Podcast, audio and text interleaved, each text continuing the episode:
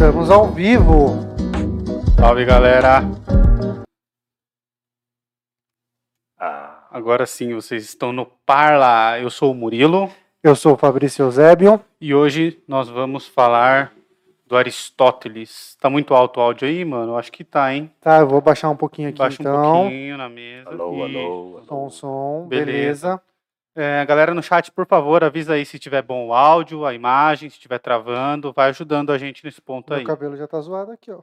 É, seu cabelo é zoado. É, bom, vamos agradecer aos nossos patrocinadores. Primeiro deles, a EC Pinturas, são fiéis aqui a gente. Então, precisou de pintor residencial, comercial, entrem lá no site www.ecpinturas.com.br www.ecpinturas.com.br Lá você vai ter contato do melhor pintor de Jundiaí e região. É a equipe mais caprichosa de todas, claro. E também agradecer ao Smash Smash Burger por ter Smash, smash, smash, burger burgers. com S no Ah, final. É, bom, entrem lá no Instagram deles, peçam lanche lá, ajuda, fortalece a galera aqui de Jundiaí que tá dando um trampo. E o lanche dos caras são bons. Estou esquecendo de mais algum patrocinador antes de Acho falar do que não, nosso? mano. Bom, então agora você pode ser o nosso patrocinador. Se você tiver uma empresa em Jundiaí, região, bom, se tiver uma empresa e quiser patrocinar a gente, é só mandar e-mail no contato arroba parlapodcast.com.br. Contato arroba parlapodcast.com.br. Também, se você quiser mandar sugestões, críticas, qualquer coisa que você quiser mandar pra gente, você manda Elogios. lá elogios. é, mandem lá pelo, pelo e-mail contato arroba parlapodcast.com.br. Uma outra maneira de vocês ajudarem a gente é através do Pix, que é o pix@parlapodcast.com.br. pix@parlapodcast.com.br. Pelo Pix, vocês sabem, vocês podem doar de centavos até onde a imaginação te levar. A milhões. Então, por favor, ajudem a gente, nem que sejam com uma quantia mínima aí, pelo menos para ajudar a gente a pagar isso daqui. A gente faz por, por amor, mas dá muito trabalho, dá gasto e a gente precisa da, da ajuda de vocês para continuar fazendo. E a gente está agregando conhecimento para a galera também, né? Então acho que é, que é importante que a galera ajude a galera ajude a gente a continuar fazendo. Ahn, se a você segunda forma, a segunda forma de vocês apoiarem a gente é uma forma mais automática, onde você cadastra o seu cartão lá no Apoia-se, e aí todo mês, a quantia que você escolher lá, de R$ reais até 25 eu coloquei só, eh, você pode ajudar a gente dessa maneira. E aí todo mês ele, ele vem na sua fatura a sua doação aqui para o Parla Podcast, que é através do Apoia-se. É o apoia.se barra Parla Podcast. apoia.se barra Parla Podcast. É uma maneira bem legal de ajudar a gente, que aí é um dinheiro que a gente começa a contar, né? Que aí a gente investe nos equipamentos aqui. Aliás, tudo que a gente está recebendo, a gente está reinvestindo aqui, né? sim. Então é sempre para melhorar a experiência de quem está assistindo a gente. Sim. E a forma mais simples e direta de ajudar é dando Isso. like, curtindo, comentando, se inscrevendo no canal, ativa o sininho, espalha para a mamãe, para o papai, para o filhinho, para a vovó. Desde já aqui um feliz Dia das Mães, né? Então ajude o Parla Podcast porque a gente também é filho de boas mamães. Né? Então dê uma força pra gente aqui. Já de cara, deixa o seu like, comenta, faça perguntas que a gente vai respondendo ao longo aqui da nossa live. E um abraço muito especial para Milena que fez arroz doce hoje para mim. É isso. Se vocês não puderem ajudar de forma financeira, ajudem a gente aí dando like, não custa nada, você não vai gastar nem um segundo para fazer isso. É o joinha que fica embaixo do vídeo aí. Se inscreva no canal, tem um botãozinho escrito inscreva-se. Quando você se inscrever, vai aparecer um sininho do lado. Você clica no sininho e coloca todos, acho que aparece. É o sininho pintado. E aí, quando a gente publicar alguma coisa, o próprio YouTube já vai mandar notificação para vocês poderem entrar na live, no, no que a gente estiver fazendo, que a gente estiver publicando. E já passamos as 3.500 horas. Passamos as 3.500 Passamos horas. as 3.500 horas. A gente está chegando A gente vai comemorar as 4 mil horas, tem muitas surpresas aí. Sim. O Parla Podcast está preparando umas surpresinhas aí para as próximas semanas. Então aguardem a gente, acompanhe, fidelize o trabalho da gente, fortaleça também no Instagram, no WhatsApp aqui, se quiser conversar com a gente, peça, passa contato, no Facebook, né? Então, todos, estamos em tudo que é canto, no Spotify também, né? A gente está quase em todas as plataformas. Fortaleçam a gente aí, valeu. Isso. Bom. É, bom, é isso, né, cara? Então a gente hoje vai falar de Aristóteles. A gente já falou de dos pré-socráticos, né? Que nós demos aí uma base para a galera do que é, como, como foram os primeiros filósofos, né? Os primeiros pensamentos filosóficos, Uhum. onde as pessoas deixaram de dar explicações religiosas para as coisas e passaram a dar explicações de forma racional para as coisas Sim. certo? E aí veio Sócrates, que passou, que o, o diferencial do Sócrates foi parar de pensar nas coisas da natureza para pensar no ser humano, né? Sim. Nas atitudes humanas. Depois de Sócrates, a gente já falou do Platão, fizemos uns quatro vídeos sobre Platão, que é muito legal, Falamos do amor platônico. do amor legal. platônico, Falamos da República. Da República. Aproveitamos, fizemos um link com utopias e distopias, tá tudo no canal. tudo no canal. Falamos de Sim. Matrix, Pô, Fizemos uma apresentação de Matrix, é o Wildon brincando de brinquedinho pra, pra falar o mito, Do mito da da caverna. caverna. sim, sim. Né? E, bom, E a gente falou do mito da caverna também no vídeo do Samuca. O Samuca tá dos aqui, né? vídeos do Sim, Samuca, é. um beijo pro Samuca. Foi Cara, a galera legal, curtiu muito o Samuca É. aqui, velho. Samuca sangue bom.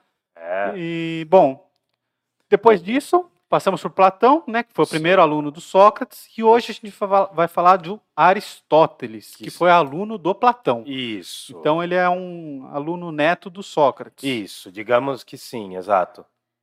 Inventei isso agora, mano. Não, mas tá bom, é bonito, ficou bonito. É um herdeiro, é um herdeiro, É o cara. herdeiro do É um conhecimento. herdeiro. Geracionalmente ele veio depois, mas é um Isso. herdeiro.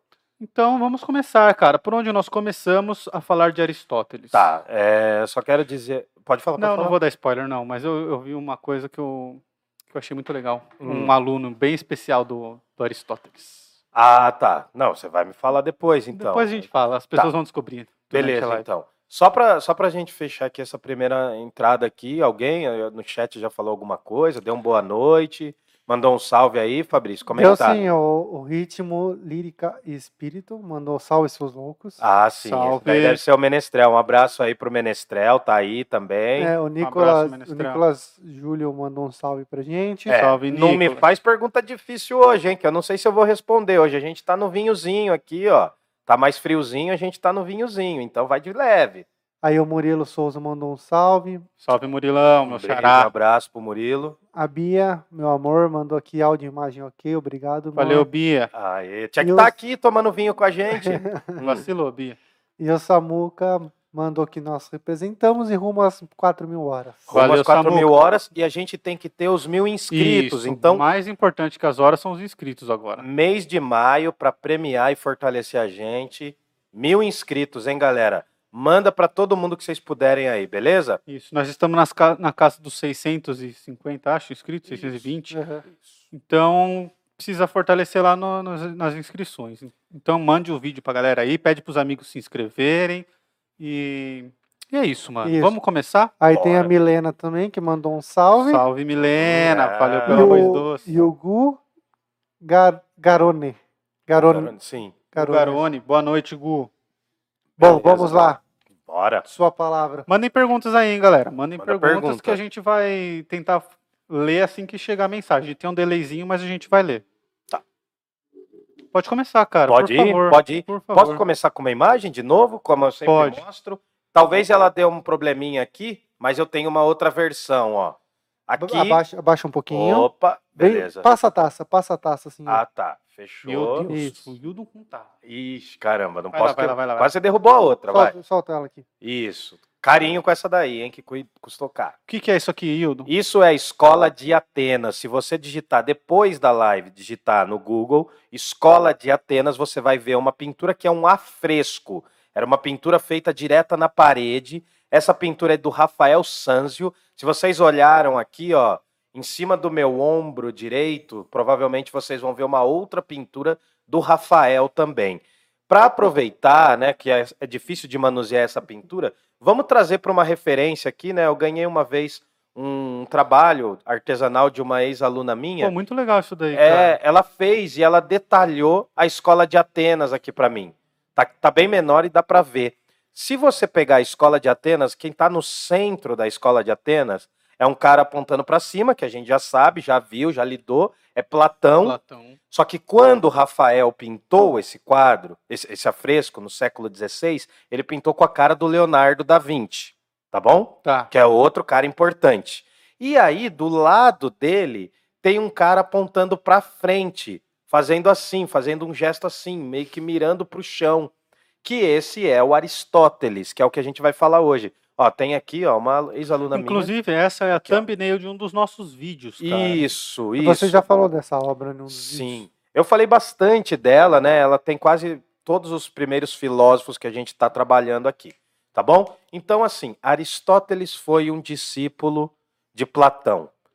E, por sua vez, foi um discípulo do Sócrates também. Então, nós estamos falando de um socrático, beleza? Vamos começar a falar de Aristóteles? Vamos. Bom, tem dois acontecimentos fundamentais na vida de Platão. É, é para eu estar falando de Aristóteles, mas eu vou falar do Platão. O Platão, para quem não viu, veja, para quem não viu, o Platão ele tentou criar uma sociedade perfeita numa obra dele chamada A República. E aí, o problema não foi esse. O problema foi que ele tentou aplicar os métodos dessa sociedade perfeita, onde quem seria o governante? Seria uma espécie de rei filósofo. Você teria que educar o indivíduo de forma extremamente elevada para que essa pessoa se tornasse o governante dessa região.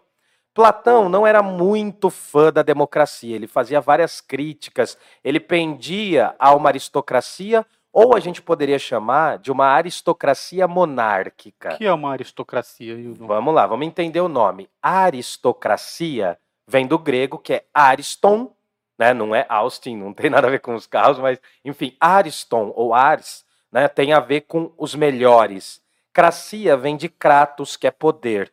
Então é o governo dos melhores, o poder dos melhores. Lembrando que Platão era de uma das famílias mais privilegiadas do mundo grego.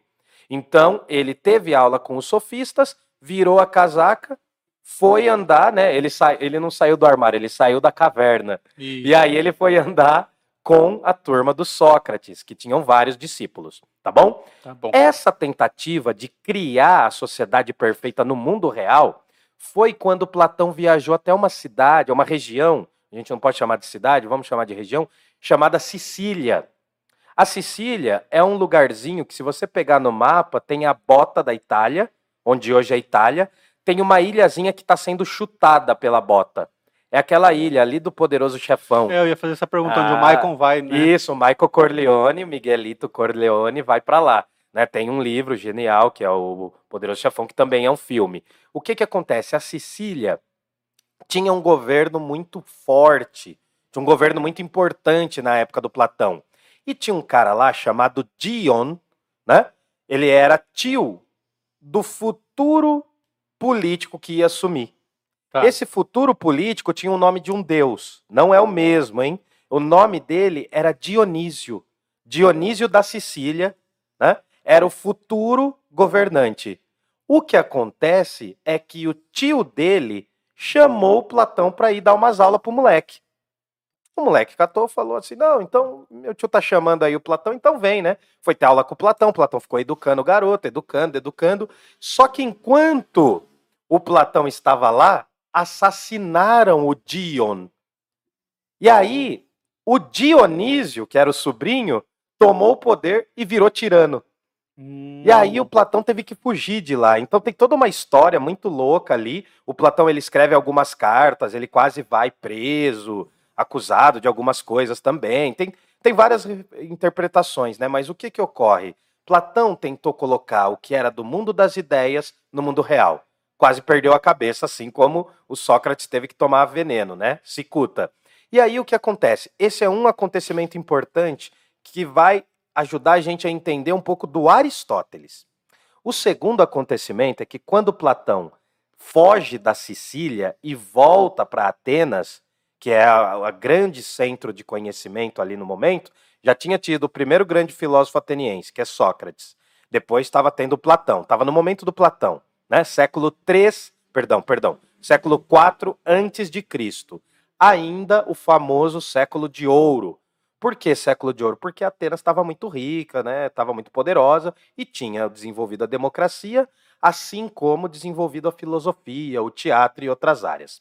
Bom, a segunda questão é que quando Platão volta, ele funda na, na, nas regiões periféricas da cidade de Atenas, e eu já vou falar o que, significa periferia, nas regiões periféricas de Atenas, ele funda num lindo bosque um lugar que era destinado a um deus, né, a uma divindade chamada Acadamos.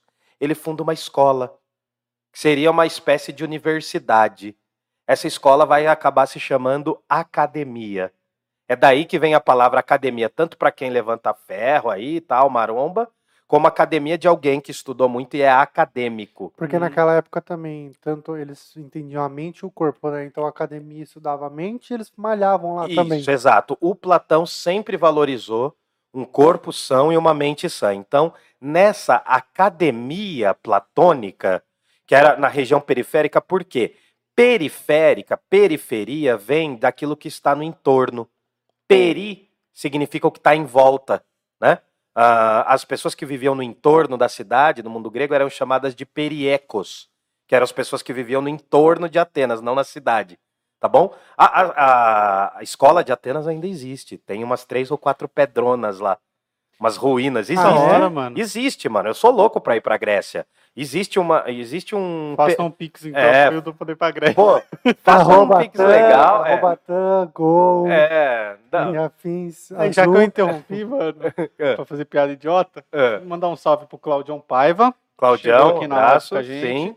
e pro Ed Galileu. Ô, Ed, fala, mano. Fala. A gente tá Falou aqui, de ó. vocês hoje. Hum. Temos planos. Falamos de vocês, hein? Falamos de vocês. Falamos um abraço bem. pra vocês. Falamos bem, é. Dos amigos a gente fala bem, dos inimigos a gente fala melhor ainda. Bom, aí o que acontece? Ocorre que, para a gente resumir, Platão funda uma escola. A gente chama de escola, mas o melhor termo seria um centro de estudos. Não tem uma palavra específica. Ele funda um grupo de pessoas que vão estudar matemática, né? eles vão estudar várias coisas da matemática, óbvio, mas eles vão estudar também política, vão estudar várias áreas, inclusive vão praticar ginástica, que é uma coisa grega. Então eles vão fortalecer o corpo. Aí entra o Aristóteles. Porque o Aristóteles foi o melhor estudante da academia platônica. Ô, nerd. Ele foi o nerd. Para começar, Aristóteles não é grego. Ele é de onde? Ele é da Macedônia. E os macedônios. Era muito E- próximo lá. Era, era, era uma região logo próxima, assim, fazia quase que divisa do mundo Jundiaí grego. Campinas. É, é, digamos assim, só que um pouco mais com glamour, né? Um pouco menos tosco, assim, mas enfim. Brincadeiras à parte, é, não. Pode ser, mas assim, ah, não sei a quilometragem, mas ah, ah, acredita-se que Aristóteles tenha nascido numa cidade chamada Estagira ou Estágira. É muito difícil pontuar essas coisas no mundo grego, então já ouvi os dois termos e eu não sei dizer qual que é o exato. Se alguém quiser aí, né, o Nicolas que manja de grego, ele pode mandar aí. Tem esta- aí. Estágira ou Estagira, eu já ouvi as duas pronúncias. Mas enfim, ele nasce na Macedônia. Aristóteles é filho de um médico, de um médico macedônio. E, e um médico, para a época, tinha um mínimo de importância, né? Era, era diferente dos dias de hoje, mas o médico ele tem um interesse por questões da natureza humana, né? Entender o corpo, entender. A gente está falando de uma medicina de 2.500 anos atrás, é outro rolê, é diferente da nossa. Mas mesmo assim, alguém que se considera médico no mundo grego, ou no mundo macedônio, ou maior ainda, no mundo antigo, já é uma pessoa que sabe minimamente, é, ou tem uma instrução. O que, que é interessante a gente falar? Aristóteles, por não ser grego, ele é grego. Porque ele Por quê? falava o idioma? Ele falava o grego. Ó, eu tô aprendendo as coisas aqui, Ah, velho. então. Aristóteles pode ser chamado de xenós. É o estrangeiro que fala grego. Daí vem a palavra xenofobia. Xenofobia, o ódio Nossa, contra estrangeiro. gastando. Ah, tá gastando aí. Só que tem um detalhe. O estrangeiro que não aprendia grego era chamado de barbarós. Esse era odiado pelo mundo grego. A E daí que surge a palavra bárbaro. Bárbaro, isso, exato. E bárbaro tem três sentidos. Bárbaro é o indivíduo com a barba muito grande.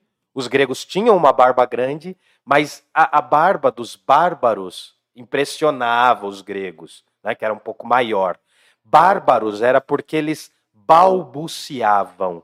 Eles não falavam como os gregos. O- O, o grego antigo era uma língua muito musical. Pelo menos os gregos diziam isso da sua própria língua que era uma língua muito aberta, com alguns fonemas, umas fonéticas muito loucas aí. Eu não falo grego, mas a gente vai trazer alguém que arranha, arranha no grego aí, logo logo. O que, que acontece?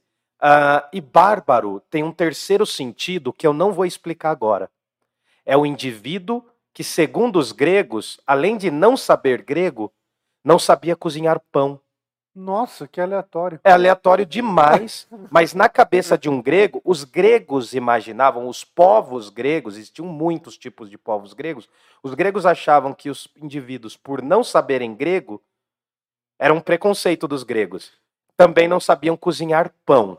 Mano, deixa eu fazer um link. Faça, Porque pingou muito. faz. A Sônia Campos mandou aqui show. E a Sônia Campos, agora, ela tá vendendo uma esfirra que eu, que eu e o Fabrício adorava comer. Uhum, E é, mano, sem, sem, sem exagero, é a melhor esfirra de todas. certo. E aí você tá falando de cozinhar pão e cozinhar, e ela mandou um salve agora. Ah, então. Eu quero que ela coloque o telefone dela aí no. no Não, o link de onde ela vem. É, pode ser. Não, Ela porque acho que ela tá fazendo pelo WhatsApp. Ó, o Aí- Plim Plim, o patrocínio. Põe aqui, ô, Sônia, o seu telefone, a galera do chat vai ver aí e vai fazer encomenda. Quem for de Jundiaí região pode mandar mensagem lá. Não tô exagerando, melhor esfirra que eu já comi. na vida. Olha, onde que fica esse lugar aí? Cara, ela faz na casa dela. Mas onde que fica? Em que região? Ai, cara. Ela entrega em um dia inteiro. Ah, tá. É, eu não sei o nome do Não, bairro, porque a esfirra, a Milena falou que tem uma esfirra muito boa aí. que Não, ela pediram. começou agora. Ela Ah, fazia tá. só pra família, porque ela é nossa tia. Ela Ah, fazia só pra ah, família. então isso chama nepotismo. E agora ela começou a vender, cara. Então isso chama, vocês estão fazendo a propaganda familiar, tá certo, Isso. tá certo. É muito bom. Bom, bom, Sônia, né? ó, vamos aí, hein? Inclusive, ela levou as suas em casa hoje, eu não trouxe. Sim. Cusão. Olha é porque só. tinha um Nossa, monte. é o gordinho treta. comprou um monte, cara. Motivo de briga aqui, hein? É, Ele comprou um balde de esfirra pra comer em Ó, ela mandou aqui, ó. É 97280 6467. olha, 9 propaganda. 7280 6467. Pessoal, encomenda. Valeu, tia É Sônia. congelada, daí vocês só, é, Só assam. só assam e é top. Aí, ó, dá um toque aí, ó, depois a gente aguarda o Pix. vinho aí, fazendo um favor. É, já tá querendo beber, né? Falou de comida, o gordinho já tá Nossa, querendo comer e o- beber. O gordinho comprou um monte de esfirra, É. Você não Bo- vai nem levar tudo aquilo lá embora, não. mano. Vai se fuder, mano. Enfim, enfim. O que acontece é o seguinte: para a cabeça de um grego, um bárbaro não sabia fazer pão. Guardem esse- essa informação porque logo, logo eu vou voltar. Mais pra frente, não hoje. Daqui umas oito aulas eu vou voltar. Então talvez vocês não guardam, não Talvez guardem na eu não cabeça. consiga guardar por tanto tempo Bom. assim, cara. Tem a ver um pouco com o cristianismo, mas eu não vou falar disso agora. E aí tem um outro detalhe. Aristóteles, na Macedônia, ele foi professor de um garoto importante, de um tal de Alexandre, Era um que é pequeno ou que era grande? que era um pequeno e ficou grande. Mas é o Alexandre, Alexandre o o Alexandre o Grande. Tá. Ele deu, ele foi, porque o Alexandre o Grande era filho de Felipe II da Macedônia, que foi o imperador. Isso tem muito, muito sentido agora. Por quê? A Grécia não era um país. A Grécia era um monte de cidades-estado. A Grécia, na época do Sócrates e do Platão, ela estava radiante, fortalecida, poderosa economicamente. E a região que estava mais rica eram duas, as regiões. De um lado era Atenas, que desenvolvia a democracia, a filosofia e o teatro, e por outro lado tinha Esparta, que desenvolvia muito o exército, era um estado bélico, tinha um poder muito grande para a época, e era uma região extremamente militarizada e que não se importava com a educação formal e intelectual dos indivíduos. O importante era formar soldados para a guerra. Essas duas regiões da Grécia vão entrar numa guerra. A gente chama de guerra fraticida. igual vocês aí lutaram pelas esfirras, são dois irmãos, né? Então são fraternos, tem a ver com fratos, que é da mesma família, da- né? tem essas palavras em comum, Uhum. e vocês entrariam em guerra. Imagina que o povo do Fabrício entraria em guerra com o seu povo. Porque meu povo comeu as esfirras Porque, congeladas. é, roubou. Isso, as esfirras da tia Sônia. E a tia Sônia lá chorando no mundo grego, exato. Enfim, mas só para vocês entenderem que Atenas e Esparta tinham uma tensão física muito grande, eles tinham conflitos. E quando estoura a guerra fraticida, que vai ser chamada de Guerra do Peloponeso, eu vou falar disso numa outra conversa. Quando estoura essa guerra, a Grécia começa a cair. Ao mesmo tempo em que a Grécia começa a cair, ao longo do tempo, a Macedônia começa a ficar mais poderosa. E vai fazer o quê? Invadir o mundo grego. Agora pensa. Pô, mas peraí, então ó, a comunidade que se fortalecia para a guerra Continua, raciocina, vai. engoliu a sociedade que, que se fortalecia intelectualmente. Não, as duas lutaram contra. Tudo bem. Essas duas quem lutaram venceu? contra. Nenhuma das duas. Ah, tá, não teve? As duas começaram a se enfraquecer e, ao mesmo tempo, né, concomitantemente, o mundo macedônio começou a invadir o mundo grego. Ah, tá. Agora pensa o seguinte: vamos supor que tem uma guerra entre Jundiaí e Várzea.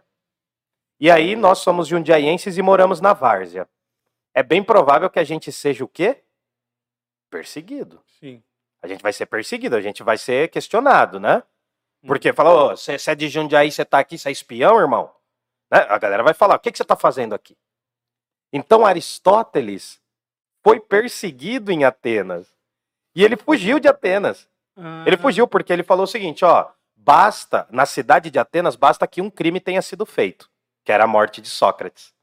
Eu falo, não, não, ó, eu não tô pra morrer pela filosofia, não. ah, Tchau. tá. Eu vou puxar, vou picar minha mula aqui, porque eu não tô pra morrer, velho. Porque, pra quem não entendeu, o Sócrates foi condenado à morte e podia ter fugido, Sim. mas as- aceitou Não, a sentença. aceitou totalmente. Ele aceitou. Não, ele nem, nem tanto que ele podia ter fugido, ele podia, digamos, ele podia ter apelado, só que ele não apelou, né? Mas aí ele foi morto. Sócrates é um ateniense que morre na mão da cidade de Atenas. Aristóteles é um macedônio que vai para o mundo grego, é bem recebido, fala grego bem, é inteligente, é até mais bonitinho que o próprio Sócrates. Só que aí ele começa a ser perseguido. O Xenós começa a sofrer xenofobia. E aí os gregos falam, ah, mano, o que, que esse maluco tá fazendo aqui? Por quê? Só, só, só, eu tô dando uns spoilers que eu tô contando vários momentos da vida do, do Aristóteles. O Aristóteles, ele viajou muito pelo mundo grego. Dizem que ele conheceu mais de 158 cidades. E o que, que o Aristóteles fez? Ele compilou, ele juntou as constituições, né, as formas de lei, não é bem a constituição, não é bem essa palavra, mas as formas de lei de mais de 58 cidades. Ele conheceu mais de 158 regiões, então ele estudou muito os regimes políticos. E aí ele vai chegar numa conclusão. A democracia ateniense é ruim, mas não é tão ruim quanto os outros. Aquela frase que o Churchill fala muitos séculos depois, eu não sou muito fã do Churchill, mas tem um monte de gente que baba ovo dele, né? A mesma frase que o Churchill fala: a democracia é o pior governo, tirando todos, Todos os os- outros. Tá bom? Alguma dúvida, alguma pergunta? Não. Pode Tem ir. uma pergunta aqui, sim. Qual que é? E Ah, polêmica ainda. ah, A Maiara Yamaguchi ah, e aí? Ah, Maiara, diga aí, Maiara. mandou assim, ó. Por que o Murilo é do contra e não migrou para o vinho hoje? Porque ele não toma vinho. Eu sou do Ah, contra. não, o Murilo, o Murilo é da cervejinha, Maiara. Aliás, você pode tentar convencê-lo a tomar mais vinho. Dá um toque pra ele. Conversa com ele depois do Parla. Ai, bebê. Bom, vamos lá. Então, agora continuando, tá? Um abraço aí, um beijo Tem na nem- sua Tem alma. nem o que falar pra vocês. Não tem, não tem o que falar. Você tem que aceitar a zoeira e ficar vermelhinho como você tá agora. Isso. Bom, Foco aí... no Murilo Vermelho. Isso, isso, foco, ultra foco. Bom, o que que acontece? O Parla só não dá dinheiro, mas dá muitas risadas, né? Então faça um pix pra gente. Qual que é o Exato nosso pix? Vocês, né? Qual que é o nosso pix? Arroba parlapodcast.com.br. E o apoia-se? O apoia-se é o apoia.se barra parlapodcast. Tá, curtam, Comentem aí e acompanhem. Pode zoar, vamos zoar. Sigam o exemplo da, da Maiara aí, que ela fez um pix pra gente. Aê! Vai fazer outro hoje, né? Não Se você tomar um pouco de vinho, ela faz? Porra, ia ser duas vezes bom isso. Nossa, então, nossa, então traz a outra garrafa, traz a Ó, outra Elizabeth Davi tá perguntando quem foi Lucas. Quem foi Lucas? Hã? Não, calma, calma, mas aí. Não, ah, tá, tá fugindo, né? Calma, calma, vamos lá. Então, Aristóteles está num rolê interessante, porque o Aristóteles, depois, ele também vai fundar uma escola filosófica, que vai ser oposta à do Platão. A escola do Aristóteles vai se chamar Liceu, por causa de uma outra divindade. A escola do Aristóteles ela está mais próxima de Atenas. Ela está no centro de Atenas, enquanto a do Platão acabou ficando numa região mais distante. O que restou hoje, né? Tá bom? Bom, então assim, apresentado isso, a gente tem que entender uma coisa. Eu quero que vocês raciocinem que Aristóteles é um xenós que vai viver na Grécia e a Grécia vai começar a afundar política e economicamente, socialmente, tipo o Brasil, né? Ela vai começar a afundar socialmente e a Macedônia vai começar a se impor. O poder macedônio vai começar a dominar o mundo grego, tá bom? Isso vai ser importante para as próximas reflexões, tá? Aí o que acontece? Por que, que Platão e Aristóteles são tão opostos? A coisa mais legal é que Aristóteles chegou na escola de Platão quando Platão tinha 61 anos e Aristóteles tinha 20. Platão ficou mais um tempo vivo e Aristóteles estudou 20 anos a filosofia platônica. Ele sabia muito do mestre, ele sabia muito da filosofia platônica, só que daí ele vai escrever contra essa filosofia platônica. Entendeu? Sim. Ele vai se opor. Ora, quer coisa melhor do que um discípulo que conhece muito a obra? Porque o que acontece? Quando Platão estava prestes a morrer, o mais indicado a se tornar o representante da escola do Platão era o Aristóteles. Só que daí Platão escolheu, acabou escolhendo um outro cara.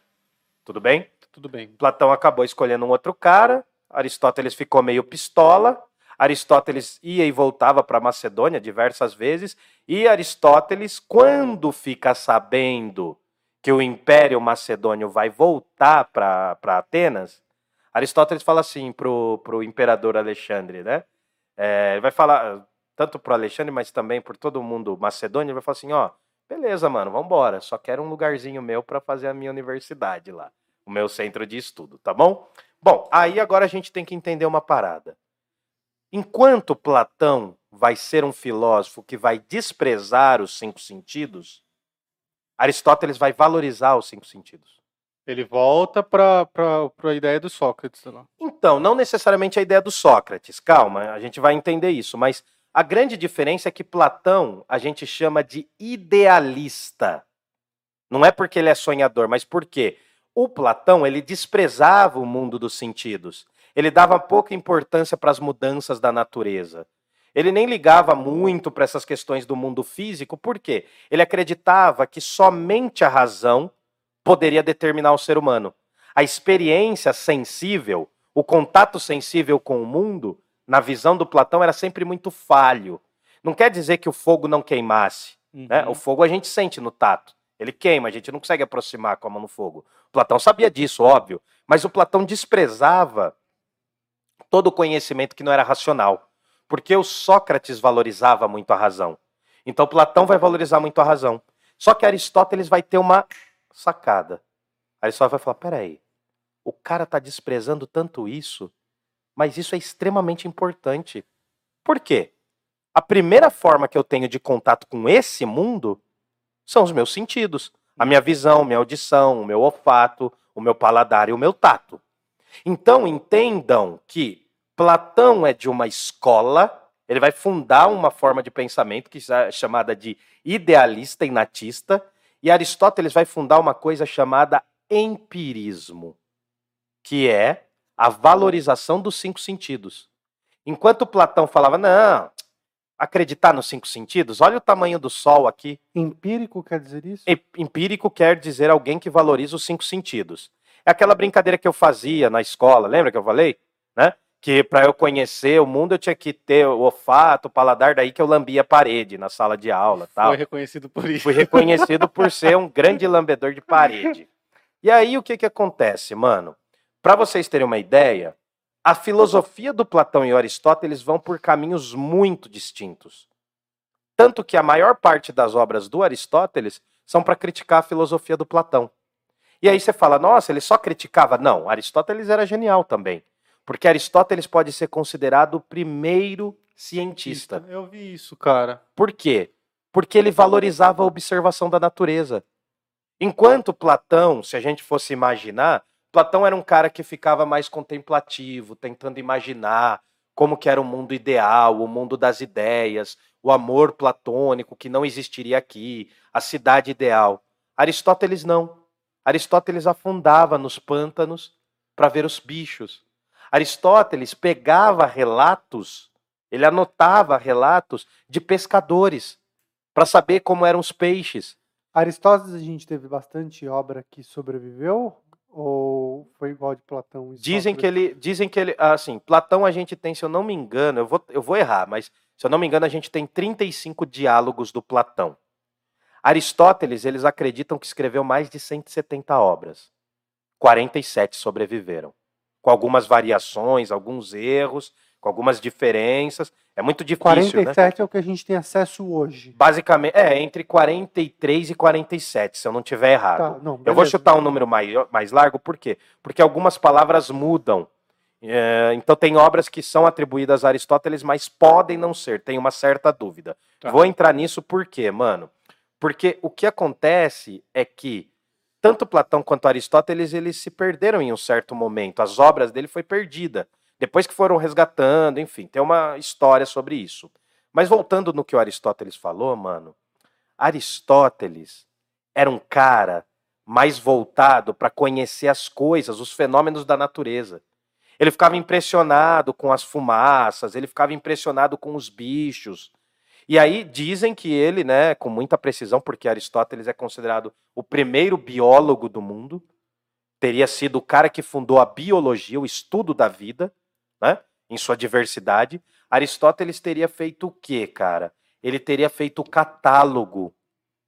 Daque- sabe aqueles catálogos reino, filo, espécie, toda aquela coisa sim, toda? sim. né? Que a gente sabe do reino animal, dos mamíferos. Aristóteles teria sido o cara que construiu essa divisão, de tanto observar. Segundo, segundo a tradição, a gente acredita que Aristóteles foi o primeiro cara a saber que a baleia não era um peixe, um simples peixe, era um mamífero. E o morcego Ah. também era um mamífero. Aliás, o morcego é o único mamífero que voa, né? Não tô falando besteira, né? Tô falando besteira, Anjo? Tá. Tô? Tô falando? Não, não, não. Não foi ele que construiu essa daí, mas ele que fez a, a, a taxi, é, não é taxidermia, a taxonomia. Ele foi um dos primeiros a fazer. Quem seria? Não, não, não, não é a de hoje, é claro, a de hoje é muito mais profunda. Mas quem dividiu os animais em determinados reinos e espécies foi o Aristóteles. Uhum. Não, não com esse nome, eu sei. Nossa, tá dando uma treta teórica aqui, calma aí. Vem aqui, fala quem foi. Fala quem foi. Ah, tá. Não, não, mas é claro, tem... ó, gente, tá dando uma treta aqui, eu amo minha namorada, mas eu acho que ela tá errada. Por quê? O que eu tô querendo dizer... o que- Não, o que eu tô querendo dizer é o seguinte. As primeiras especificações biológicas foram do Aristóteles Isso ouvi. as primeiras divisões. Não quer dizer que as divisões contemporâneas, porque hoje é muito mais complexo. Reino, filo, espécie, família, o caramba, quatro. Vocês, quem fez vestibular sabe essas coisas aí. Depois vocês pesquisem no Google. Essa divisão é mais contemporânea. Mas a primeira pessoa que lançou um olhar para categorizar as espécies foi o Aristóteles. O Aristóteles é considerado um dos primeiros grandes biólogos. Por quê?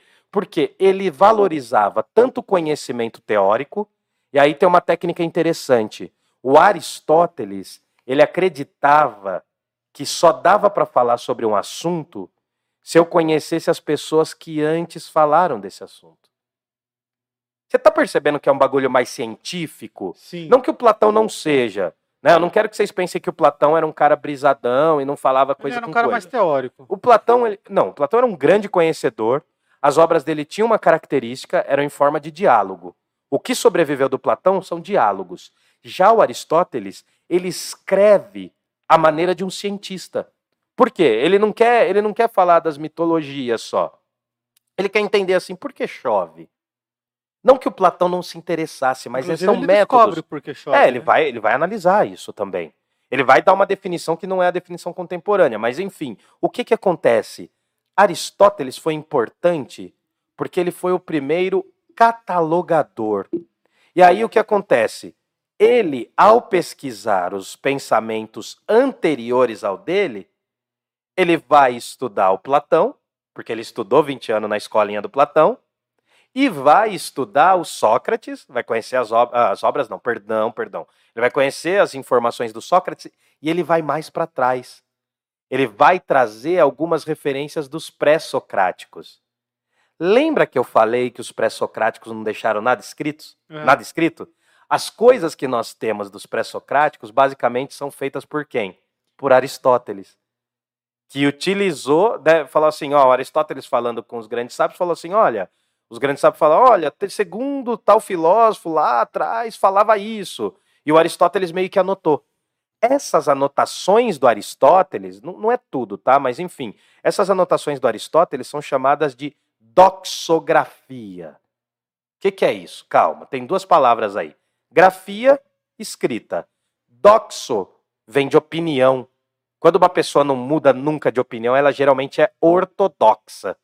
Ela não muda de opinião, é uma pessoa muito rígida. Hum, Uma pessoa que muda de opinião, geralmente ela é heterodoxa, tá bom? Que ela muda constantemente de opiniões, tá bom? Então o que ocorre? O que vai acontecer? Doxografia é o estudo das palavras, né? Não é bem o termo opinião, mas é o estudo das palavras dos antigos. O que as pessoas anteriormente falavam muito antes do Aristóteles. Porque assim, o que eu quero que vocês percebam, turma, é que Aristóteles foi o primeiro cara a falar assim: olha, eu não posso chegar e tirar um tema do nada. Eu tenho que ter uma pesquisa prévia. O que Platão teria falado sobre a política? O que Sócrates teria falado? Essa investigação dos anteriores faz com que crie-se um respeito em relação aos anteriores. Entendeu? Eu vou Entendi, criar uma entendi relação. Eu, eu vou criar uma relação. Não entendi o que que você falou? Eu entendi a lógica. E a lógica também é do Aristóteles. Ah, não. a Não, lógica você usou a lógica. Não, você, você- usou uma figura de linguagem, a lógica e tal. Mas o Aristóteles também é o fundador daquilo que a gente chama de lógica formal. O que, que é a lógica formal? É o estudo dos sentidos dos argumentos. E argumento pode ser feito com número, um mais um é dois. Né? Mas também pode ser feito com palavras. Todo ser humano é mortal. Sócrates é um ser humano, logo, Sócrates é mortal. Isso é lógica, só que escrita. Por quê? Aristóteles era um cara do argumento, não adiantava chegar com achismos. né? Ah, eu acho que o mundo tá assim. Aristóteles fala, peraí, mano. Você pegou essa referência de alguém? Pegou essa visão de alguém? Ou você cegou essa teoria? O Aristóteles é o pai da ciência, por quê? Sem Aristóteles, a gente estaria mais perdido do que a gente está hoje. Por quê? Aristóteles criou os métodos de indução e de dedução. Coisas que são aplicadas na ciência. Pode falar com qualquer pessoa, pode ser até uma engenheira química que está aqui perto, que já esteve dentro de um laboratório. Ela faz pesquisas, e o que, que você faz na pesquisa? Vamos supor, eu não descobri ainda a gravidade, vamos supor. Aí tem lá o Galileu, depois vem o Newton, ele vai fazer o quê? Ele vai pegar isso aqui e soltar. Mas ele, fa- pô, mais uma vez, pode ser que a próxima isso saia voando Uhum. ou se transforme em um golfinho. Uhum. Então o que, que eu tenho que fazer? Testar de novo. Vou testando. O que que um cara, né? Porque a gente acha, a gente teve uma conversa legal com o Samuca Galego para falar que cientista não é só o cara que está no laboratório. Não é só o cara de jaleco branco. Não é só a pessoinha de jaleco que todo mundo respeita e ama, e aí acha que professores de humanas não são cientistas. Por quê? Porque nós também temos o nosso método, e o método científico, agora falando das ciências naturais, ou que a gente chama hoje de ciência da natureza, o método científico tem muito a ver com essa experiência. Com esse fato de ir fazendo, fazendo, fazendo, até desenvolver uma hipótese e dessa hipótese desenvolver uma teoria. Inclusive, a palavra teoria é grega, a palavra hipótese também. A palavra teoria é uma percepção, é quase que uma visão intelectual de alguma coisa. É quando você percebe. Você pegou a teoria da coisa? A teoria da coisa é aquilo que a gente não necessariamente vê. Tá bom? Uhum. Então, Aristóteles foi importante para o Ocidente, por quê? A forma. Ah, tem um outro detalhe. A forma como Aristóteles via o cosmo, o universo, foi importante até muito depois da morte dele. Aristóteles acreditava que a Terra era o centro do universo. Abaixo aqui, da, digamos, da atmosfera existia o mundo sublunar. E para além do mundo, da, além da Lua, existia o mundo supralunar. Aqui o planeta Terra teria sido criado apenas por quatro elementos: fogo, terra, ar e água. Parece aquele desenho antigo do Capitão Planeta que eu acho que vocês não viram. Vocês não vão se lembrar. Capitão Planeta é o. Vai, planeta! Aí tinha o coração, o poder do coração. É. Que poder do coração? É que velho? botaram o índiozinho pra fazer o poder do coração, né, mano? Que Poder puta bosta, maldade, né? Não, enfim, né? Não, mas não, mas tem um sentido, né? O Ah, cara, eu acho- Capitão Planeta, mano, você lembra disso? Se fosse pra você escolher teu poder, você escolheu o coração? Claro que não. né? Não, eu ia escolher pagar boletos. Pagar boleto. Pagar boletos. Se eu tivesse um poder assim que eu era só jogar e resolvia, pagar boletos. O poder aquisitivo. É o único poder que me interessa. Não é nem tanto ser rico. É só pagar os boletos e não ter encheção de saco. Mas enfim, né? a, a vida é assim. A gente paga uns dois, três, fica mais uns sete ou oito para daqui dois meses. Enfim. Mas o que, que acontece? Aristóteles, ele é um teórico também, é um cara intelectual, cacete a quatro lá tal. Mas Aristóteles é um cara que vai investigar a natureza. Diga, amor. Não, eu ia falar pra Milena pegar o vinho aqui, que a taça dela tá vazia. Ah, tá. Quer um vinhozinho aí? Pega aqui. Vem cá, não, tem aqui, Não, tem ó. aqui, ó. Que vinho é esse aí que Tem vocês aqui. trouxeram? Não, pas. De onde que é isso? Sei Rambodega? comprei no mercado. Grambodega? Serve? Ué, de Mendoza, é um vinho argentino, é um mendocino. Peraí, peraí. Deixa eu colocar aqui. Você não pode beber muito. Senão você vai ficar contrariando a minha aula de Aristóteles. aqui. não, pode beber o quanto você quiser. Quanto mais, melhor até. Enfim. Aí o que, que acontece? Vamos andar aqui com a coisa. O Aristóteles, ele era um investigador da natureza. Ele tinha esse caráter. Atribui-se a ele o surgimento, né? Ou a, a, porque o Aristóteles, ele, além de tudo isso, diferente do Platão, o Aristóteles ele criou a divisão das disciplinas. Ele dizia que as disciplinas se dividiam mesmo. Tinha que ter uma divisão. Deixa eu só marcar aqui, que eu tenho toque. Vocês sabem como eu sou. É, hoje você não marcou nada. Tô É, até... não, eu tô de cabeça. Não, é que hoje eu quero fazer uma parada mais leve. A gente vai entrar numa obra do Aristóteles. tô mas até surpreso. hoje é uma parada mais leve. Tem alguém aí falando alguma coisa no chat, aí mandando recadinho? Ó, 500 reais o recadinho elegante aí, o correio amoroso. Pode mandar aí, ó. Manda aí que a gente alguém? até Alguém? liga pra pessoa. Alguém? Alguém? Tá tudo bem? Tudo tá. bem. Então o que acontece? Aristóteles, ele fez uma das primeiras grandes divisões das áreas do conhecimento. Tem uma palavra chamada logos, né? Lembra que eu falei que significava razão? É Ela um também- disco do Nil também. Então, hã? Um disco do Nil. É um disco Logos. do Nil. Um abraço pro Nil que participou aqui já, né? Já, ele foi Ah. o primeiro convidado nosso depois Fala um pouco, políticos. fala um pouco disso aí, fala. Quantos vídeos a gente já tem? Cara, nós estamos com 47, esse aqui é o, quadra... 47, o, o 47 que fala? 3.500 horas 3.500. e 600 e... E 20 e poucos inscritos. É. Se inscrevam aí, galera, vocês que estão assistindo aí agora. Bateu, ó, subiu bastante o número de pessoas na live. Ah, tá. Vambora então, vambora. Toca. Vamos aproveitar então, ó. O que Faça que um acontece? pix e dê o like. Dê Tá. o like. Quer falar o Pix, irmão? É, pix.portapodcast.com.br. Mas Ó, dá o like aí, me galera. perdi nas E se câmeras. inscreve. É, vamos lá então. O que que acontece? Aristóteles é o grande divisor da área das ciências. E ao mesmo tempo que ele está dividindo, isso é louco demais, cara, porque é- ele está criando também essas áreas. Uhum. Pouquíssimas pessoas falavam de biologia aos moldes que o Aristóteles vai falar. E é mais. Pode falar, pode falar. Até nas primeiras a gente viu que todo mundo falava sobre todos os assuntos, porque Sim. você falou que estavam todos ligados, né? Então a Então, matemática não se separava da física, que não se separava do- da língua e. isso. E aí o Aristóteles é o primeiro cara a falar: não, vamos pôr ordem nessa zorra aqui. Vamos organizar um pouco, mano, porque tá difícil. Tá difícil, mano. Tipo, ah, todo mundo falando de tudo. Muito embora o Aristóteles seja meio tudólogo, porque ele falou sobre quase todas as áreas. Uhum. As que ele não falou, ele fundou e falou. Então ele fez duas vezes mais. Então, por exemplo, meteorologia. Claro que a meteorologia dele não é a meteorologia dos dias de hoje, mas ele desenvolveu as principais bases.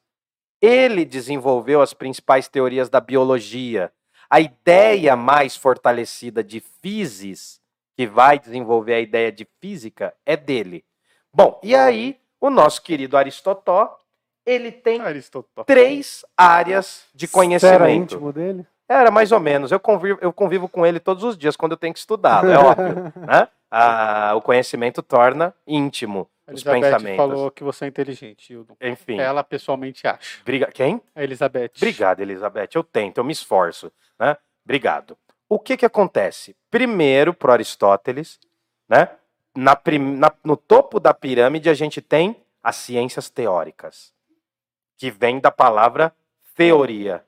A melhor pronúncia grega seria teoria ou teoria, que é um T com a linguinha presa. Sim. Teoria, é, com um T, é um TH. Teoria. Essa área são os conhecimentos considerados puros. E nessa área estaria a filosofia, a física, de certa forma a astronomia, mas principalmente uma coisa que é o estudo das coisas primeiras. O que são as coisas primeiras? As coisas primeiras são as grandes, as grandes questões abrangentes. O que criou algo? O que são as grandes coisas As abrangentes? grandes... Vamos lá, vamos lá, não, vamos desenrolando. Eu tô, eu tô dificultando para vocês conversarem comigo É. também, mano. Tem que chegar junto, tem que questionar. As coisas abrangentes são que explicam, né? O que é, para que serve. né? Então, assim, do que é feito, qual é o formato, para que serve, qual é a finalidade. Estudar. ah, Pode falar, pode falar. Não, tô prestando Ah, ah, as coisas primeiras é o estudo daquilo que gerou tudo. E é esse estudo que vai cair naquela palavra chamada metafísica, que é aquilo que está além do mundo físico. Aquilo que eu não consigo perceber com os sentidos. Muito embora, olha aqui, presta atenção aí, ó, quando você for fazer uma provinha de fisiologia, como algumas pessoas dizem, fisiologia. O que que acontece? Aristóteles está nos dizendo o quê? Olha, ele está falando assim, Aristóteles falou, ó, Platão era do mundo das ideias, falava do mundo suprassensível e do mundo sensível. Para mim não existe mundo suprassensível. Para mim não existe teoria das ideias, não.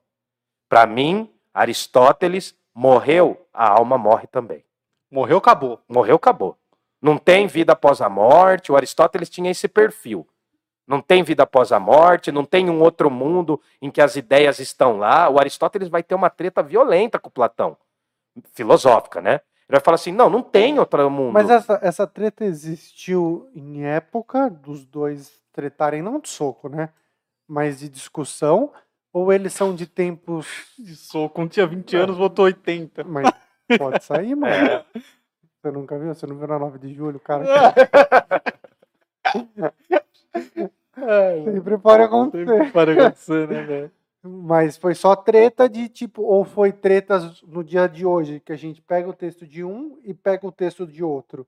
Queria saber se naquela época eles se encontravam e discutiam, assim, tá ligado? Bom, Platão já estava velhinho para a época. Ele já tinha 61 anos, apesar de viver bem. Ele já era um idoso. Para a época, ele era muito mais idoso. Aristóteles tinha 20 anos, estudou mais 20 para poder falar do Platão.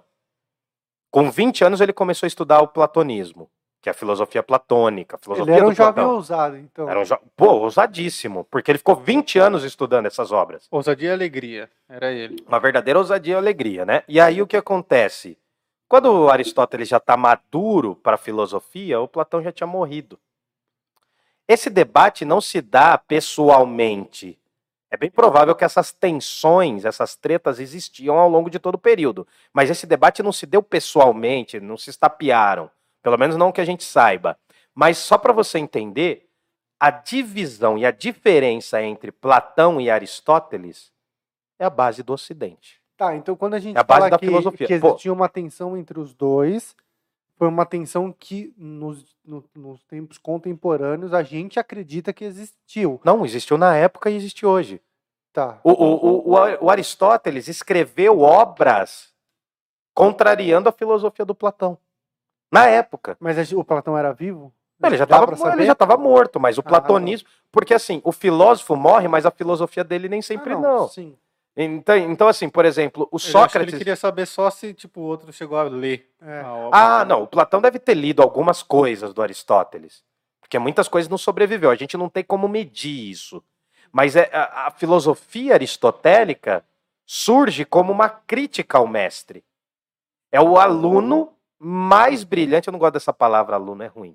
É o estudante mais brilhante que vai criticar o professor mais inteligente. Ó, vamos lá. É aqui, ó. A Eliane Uhum. Diana escreveu aqui Camaleão Albino e deu risada.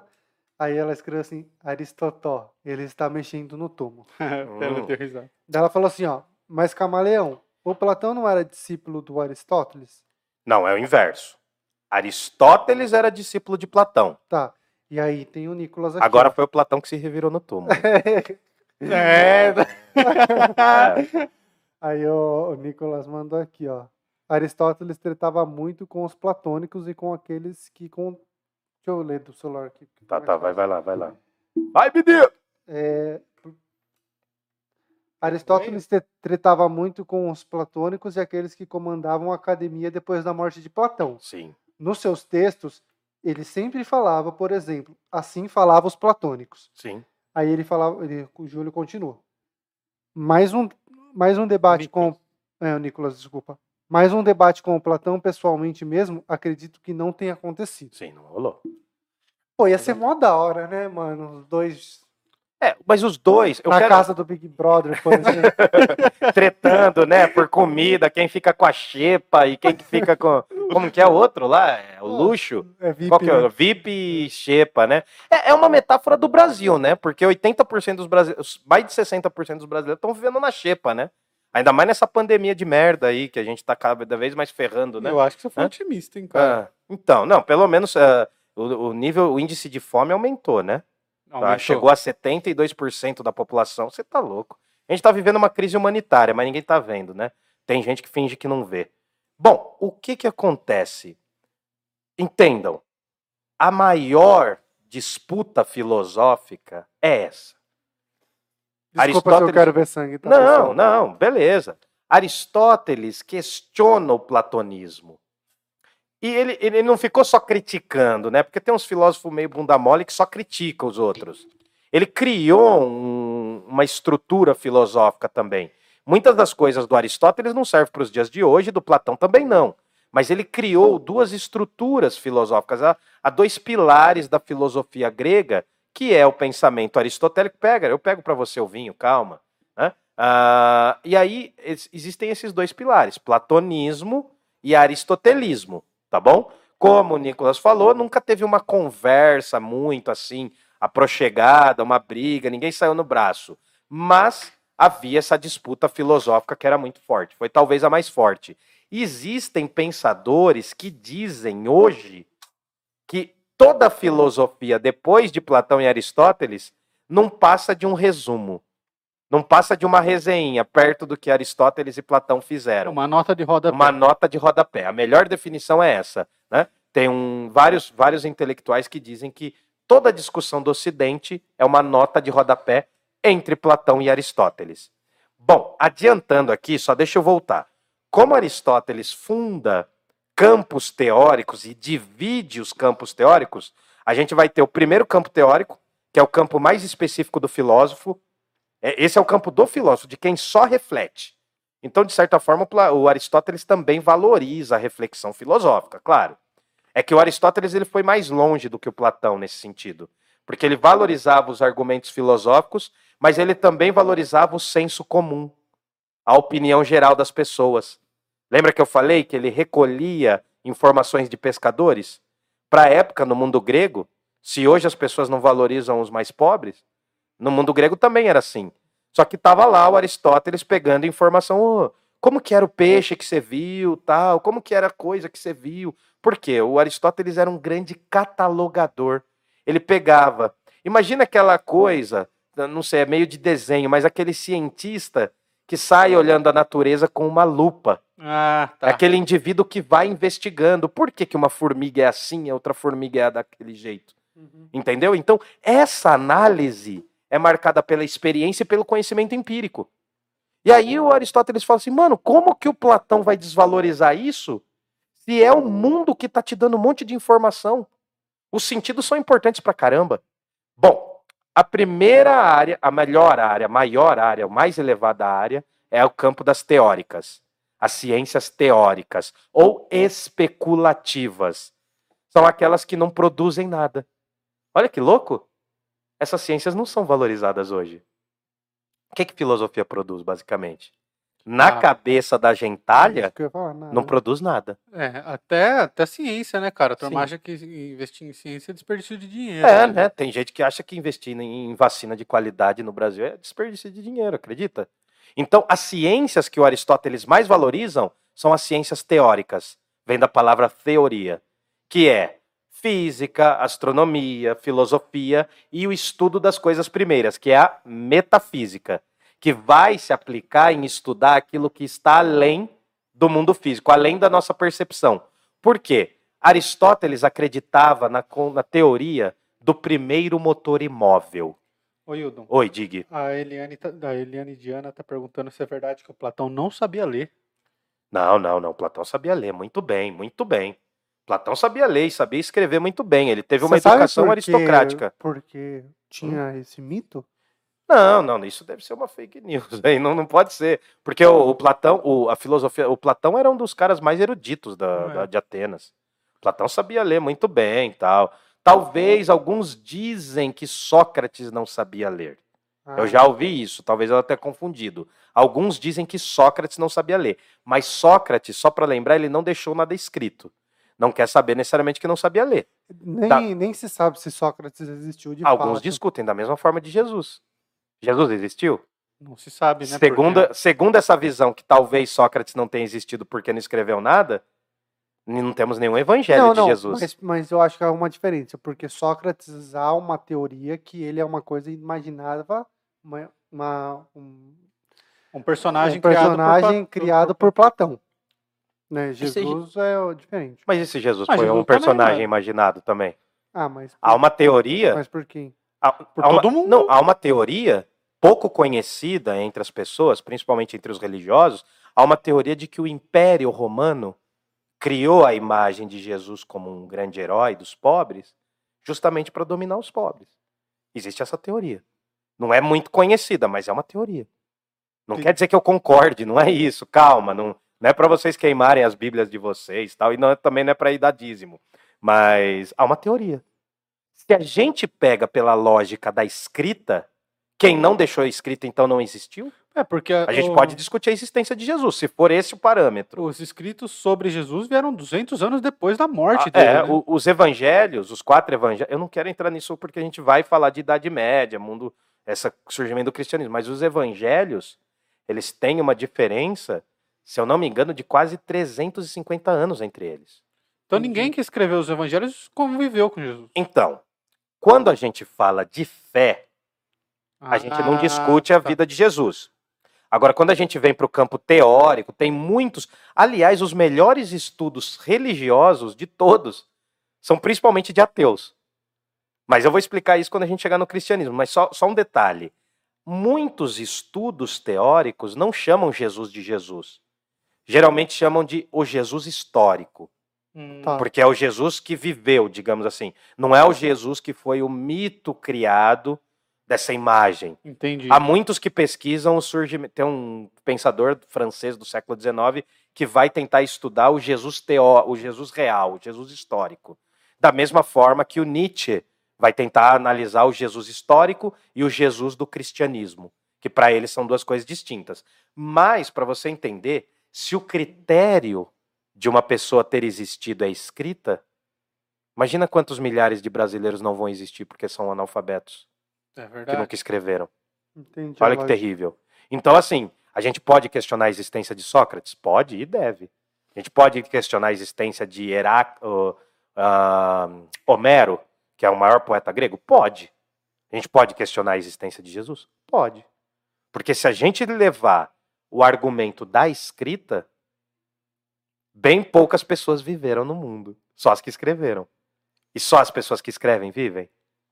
A escravidão no Egito foi feita, as pirâmides, as pirâmides foram feitas, não foi por, ET, por ETzinho, mas por Não ser foi humano. por ET? Não foi por ET, mano. Eu sei que você recebeu no, no, no, no zap zap do seu tio, que foi ET que construiu, né? Da mesma forma que a mamadeira de piroca. Mas, enfim, ah, é um esforço humano. É, a El- Eliane Diana falou de novo aqui que o nome do filme, o, o nome do filme, o filme Nome da Rosa fala um pouco desse assunto.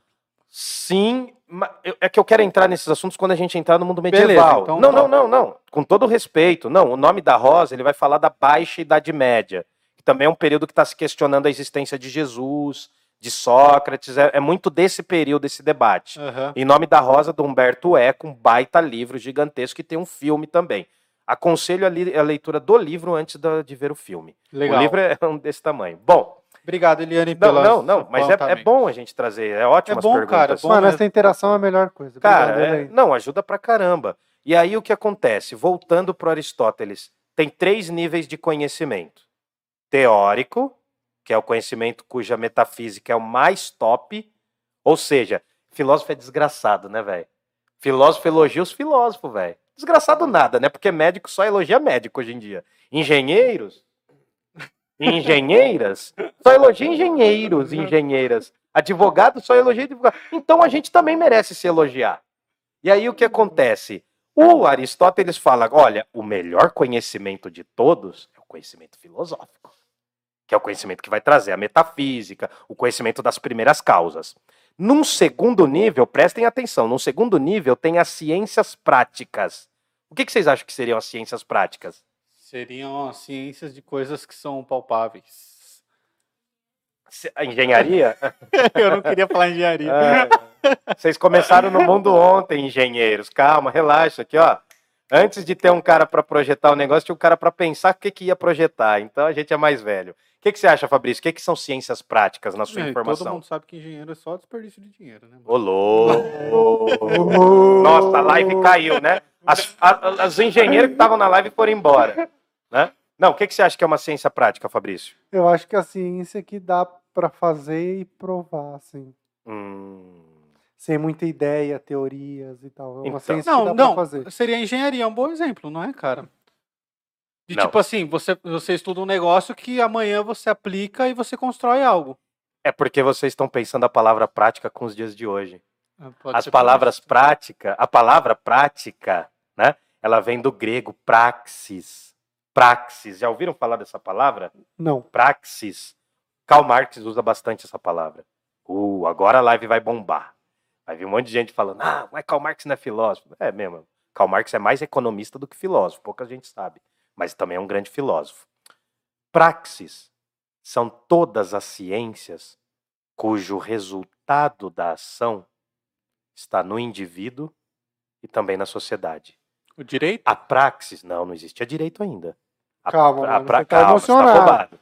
Você A tá emocionado, O direito estava começando a pensar em engatinhar, mas já tinha filósofo pensando. querendo puxar a sardinha pro seu lado. Dá uma Não, per- tentando entender. Gente, não adianta. A filosofia é a mais velha. Eu Não, eu mas- sei. Eu não, não, mas não é uma disputa. Eu só tô É uma disputa. entender. Pô, a gente tá no podcast para disputar, é porrada aqui. Vocês A estavam- Sônia até falou assim, ó, homem defende homens, mulheres defendem mulheres. Não, homens podem defender mulheres também. E se homens defenderem mulheres, a gente diminui o feminicídio. Eu entendi o raciocínio, Sônia. Mas se a gente defender as mulheres e as mulheres se defenderem, a gente diminui o feminicídio nesse país, né? Tão desigual, misógino, racista e machista. Tá bom? Boa. Bom, mas o que, que acontece? Praxis são a ética, cujo resultado da ação está em você. Tá. Não, é, não adianta você ser ético da porta para fora. Você tem que ser ético para você. Tá, beleza. Ah, o resultado da ação tem que estar em você. E também tem o resultado social. Coleti social não, a palavra não é muito boa. O resultado coletivo, que é a política. Praxis são as ciências cujo resultado tem algum benefício com a sociedade. Para Aristóteles, esse é o segundo nível. Digamos que o filósofo já saiba o que é ética e política e está num, num degrau acima. E aí vem a terceira camada de ciência, que são as ciências, né? As poieses ou poieses. O que, que vocês acham que são as terceiras? Poieses ou poeses. É difícil. É difícil. Não, tem algumas palavras gregas que não dão nem para pronunciar, não consigo. Repete a pergunta de novo. Ah, qual, quais, perdão, são as ciências da poiesis? Não sei. Essas são as ciências produtivas. que aí seria engenharia. Então. Aí seria, olha o que o Aristóteles está falando, o terceiro nível de conhecimento, o conhecimento Não. mais básico está entre as engenharias, a medicina, a construção naval, a agronomia. São, mas não é porque não é também com esse Ele não sentido. queria desmerecer. Não, não é um sentido de que é ruim. É porque ele tem uma definição para cada uma dessas coisas. Então eu, não, eu tô tirando um sarro, mas não é assim. Por quê? As ciências produtivas são aquelas cujo resultado está fora do corpo humano. Inclusive são as mais valorizadas hoje. né? Hoje são as mais valorizadas. Na época do Aristóteles eram as menos. Por que, que eram as menos valorizadas? Porque eram trabalhos, basicamente. Manuais. Então, olha como o, o Platão e o Aristóteles tinham esse padrão. Eles desprezavam o trabalho manual, porque o trabalho teórico é sempre considerado superior. Hoje ainda é um pouco assim, só que é diferente. Né? A gente valoriza quem estudou muito, mas não valoriza um sapateiro. Verdade. né? Ah, Muito embora o sapateiro deva ter estudado muito para ser sapateiro. Há sapateiros que estudam mesmo. E- e, e que trazem o saber. Mas as ciências produtivas para o Aristóteles são as ciências cujo resultado está num trabalho manual e o resultado está fora do corpo. A medicina, nesse sentido, para o Platão, não é que a medicina não seja importante, mas ela é uma ciência produtiva, uma poiesis. O, o Aristóteles, perdão, ele vai falar que a poesia, a retórica, a medicina, a engenharia, a construção naval, a agricultura, a agronomia, digamos assim, são ciências produtivas, porque elas produzem algo que está para além do corpo. O médico, ele não se auto. Ele não se auto. É, ele não faz uma Faz. autocirurgia. Ele está ajudando, que é importante também. O Aristóteles não está falando que não é importante, é importantíssimo. Só que é um nível que, na visão do Aristóteles, é mais baixo. A ética e a política é um nível mais alto. E as ciências teóricas, cuja filosofia está lá, porque assim, é, dá para entender por que os caras valorizam a filosofia. Porque é uma invenção dos caras. Começou ali. O Aristóteles está falando de uma coisa que é da terrinha dele. Não tem um monte de gente que fala que aqui é a terra da uva?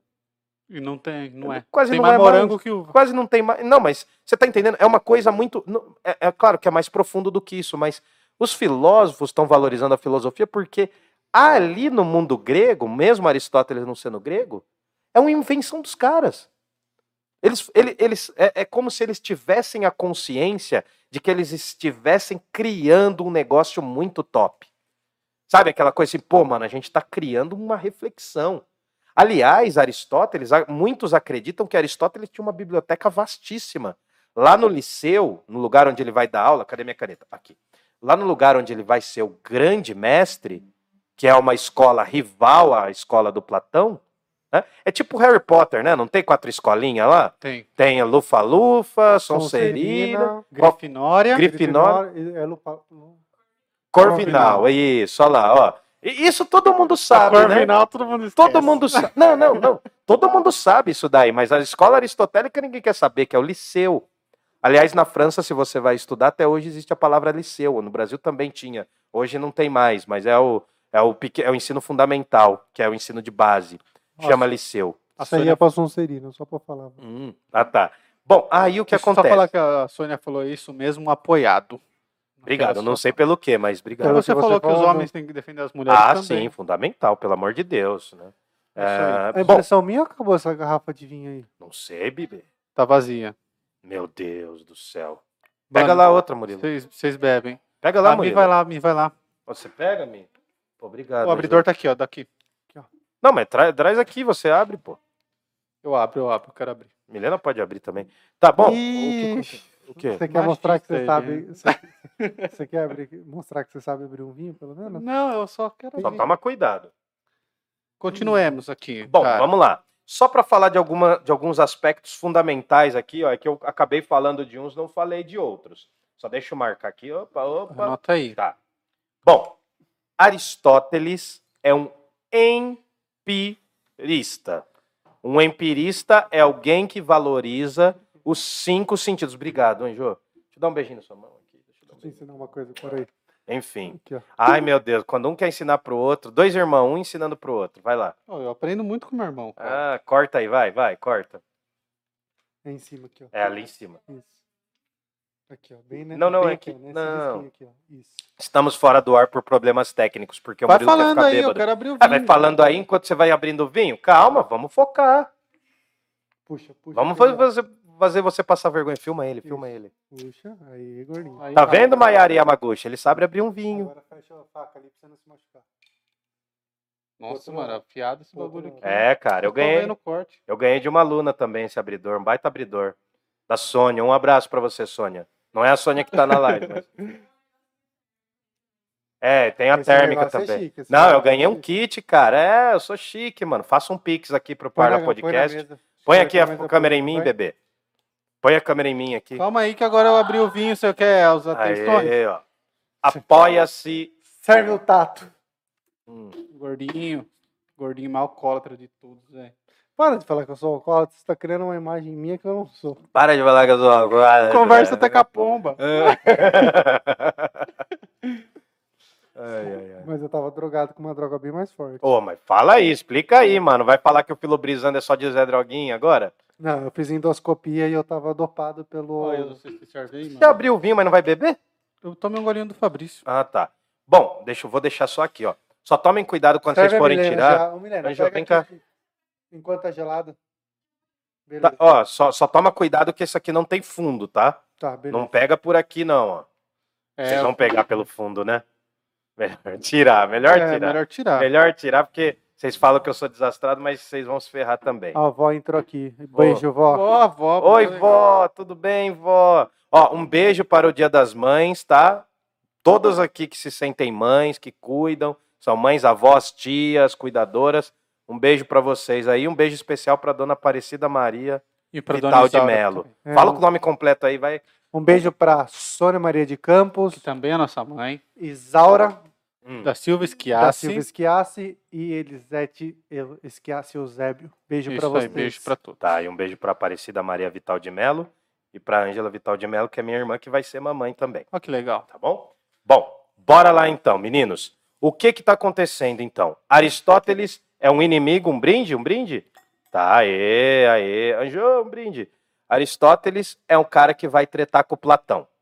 E aí, eu vou parar, mano, eu não vou beber mais muito não. Ah. Os caras são meninos. Os caras têm 10 anos, velho. Os caras têm 10 anos. Tô dando aula com dois irmãos aqui, tô conversando com dois irmãos. Os caras têm 10 anos às vezes. Ai, meu Deus do céu. Bom, aí o que que acontece? Arregou. Aristóteles. Volta pra casa, cuzão. Ah, Pede Não, mas já tô em casa. Não, já tô em casa. Chama a mãe aí. Ah, já chamei também. Ai. Bom, Aristóteles. Não, vamos deixar os caras aí agora. Filma vocês, vocês estão filmando vocês. A o câmera tá em não vocês. troca a câmera, cara.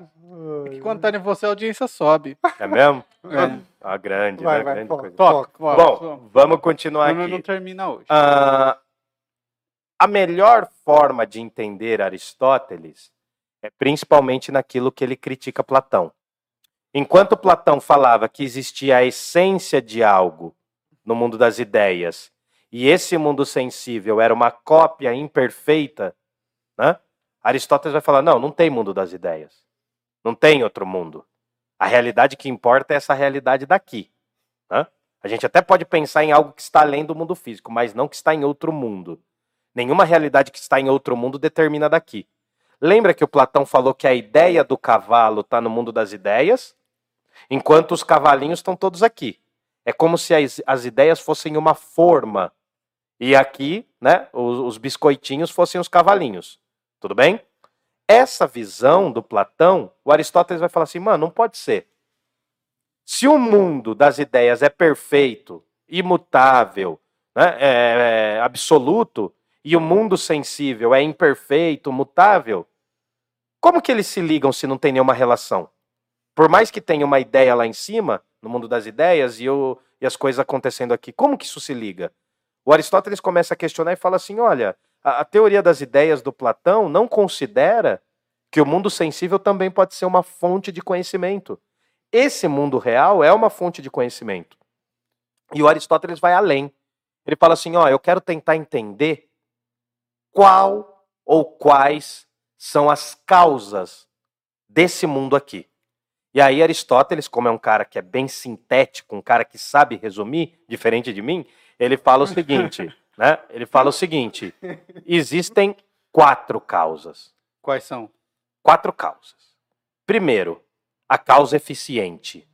Hum. A causa eficiente é, isso é para discordar do Platão, tudo isso, tá? A causa eficiente é tudo aquilo que cria algo. Então, quem criou essa taça? É uma taça de vidro. Provavelmente, só para a gente facilitar, provavelmente foi um vidraceiro. Vamos, vamos só usar o termo só para facilitar. Tá, Né? beleza. Que a gente não vai falar. Foi Ah, a empresa, uma marca, é, tá, tá, enfim. tá. Não, mas vamos considerar que essa taça. Hum, esse vinho é muito bom. Ah, essa taça foi um vidraceiro que fez. A Tá. causa eficiente é aquilo que cria algo. Hã? Por exemplo, nós temos uma escada de madeira aqui na minha casinha alugada que está com dois aluguéis alu- Ah, dá pra atrasados. pegar aqui atrás, ó. Isso. Faz o Pix pro não pagar aluguel e ir pra Grécia. Isso, é isso. Né, Mas primeiro eu tenho que pagar o aluguel, né? Não Eu acho que não, primeiro é pra Grécia. Ah, com certeza, né? 25 mil euros é facinho que eu vou levantar. Bom, ah, quem fez a escada de madeira provavelmente foi o marceneiro. O marceneiro é a causa eficiente de algo. Agora, quem fez vocês dois? Nossos pais? Ah, né? Estavam lá, a cegonha chegou, Você tal. me trouxe. Fizeram vocês, né? O pai botou uma sementinha na mãe. A gente viu que essa, essa mentirinha não é tão mentira, né? Não é, né, que cara? espermata vem de semente em grego. Para quem não sabe, vejam os outros episódios do Filobrizando. O que que acontece? Os pais de vocês são a causa eficiente de vocês. Uhum. É muito simples. Sexo é hereditário. Se os seus pais não fizeram, você nunca vai fazer. Ah, é Porque real, não vai né, existir. cara? Você não existe. Você não vai existir. Sexo é hereditário. Então, né, salvo em alguns casos, mas o que acontece? Ah, É de adoção daí, sim, né? sim, sim. Ele era mesmo assim, ó. Salvo, é, mas salvo em alguns casos, né? E mãe não é quem, quem faz só, tá? Mãe é quem cria, tá bom? Isso. Só pra gente saber. Mas os seus pais são a causa eficiente de vocês. E a causa dos seus pais? Quem foi a causa eficiente dos seus pais? Meus avós. Seus avós. Já, então já tem mais pessoas. Uhum. E dos seus avós, quem foi? Meus bisavós. Os bisavós. E dos seus bisavós, quem foram? Os tataravós. E aí, assim, até o infinito? Ainda bem que você não passou disso, depois eu não sei. É. vem depois. Tetravó, tetravó, trisavô, tataravô, enfim. Quem vem depois? A gente vai até o infinito? A gente vai, a gente vai para trás até o infinito? Cara, é... Uma hora essa conta tem que fechar, né? Essa conta tem que fechar. Segundo os criacionistas, foi Adão e Eva os primeiros. Não, mas a, a gente vai chegar num ponto até de outra espécie, de repente. Sim, isso é na teoria evolucionista. Beleza, você chegou numa reflexão. Mas o Aristóteles não tem nem o cristianismo, porque ele é anterior, Tá, e nem tem o evolucionismo. Sabe como ele diz? Como? ele vai dizer que existe a causa eficiente com E maiúsculo, que criou Que todas é as causas. E qual é a causa? Segundo Aristóteles, algo teria movido as coisas, mas não foi movido por nada. Aristóteles chama isso de primeiro motor. Primum mobile, em latim. Eu não sei como fala em grego. Mas esse primeiro motor teria dado. Não é motor de carro, tá? Não é um motor assim. É Mas move, o motor né? é o que move. Existiu, segundo a visão de Aristóteles, uma primeira coisa que moveu algo e as coisas começaram a existir e foram se movendo. Essa seria a causa eficiente com E maiúsculo. Quando surge o cristianismo, lá na frente, no século XIII, a galera vai ler o Aristóteles vai falar que a causa eficiente com E maiúsculo, o primeiro motor é Deus. Ah. Porque Deus teria criado tudo, mas não foi criado por Por nada. e nem ninguém. Mas aí é uma outra discussão. É como utilizaram a filosofia do Aristóteles para falar do cristianismo. É um outro momento. Tá. Vamos só ficar no primeiro motor. Tá, essa é a primeira causa. A causa eficiente, então, é quem cria, quem faz algo. Vamos supor, vamos supor, vamos fazer uma viagem aqui, que eu estou aqui com um pedaço de mármore.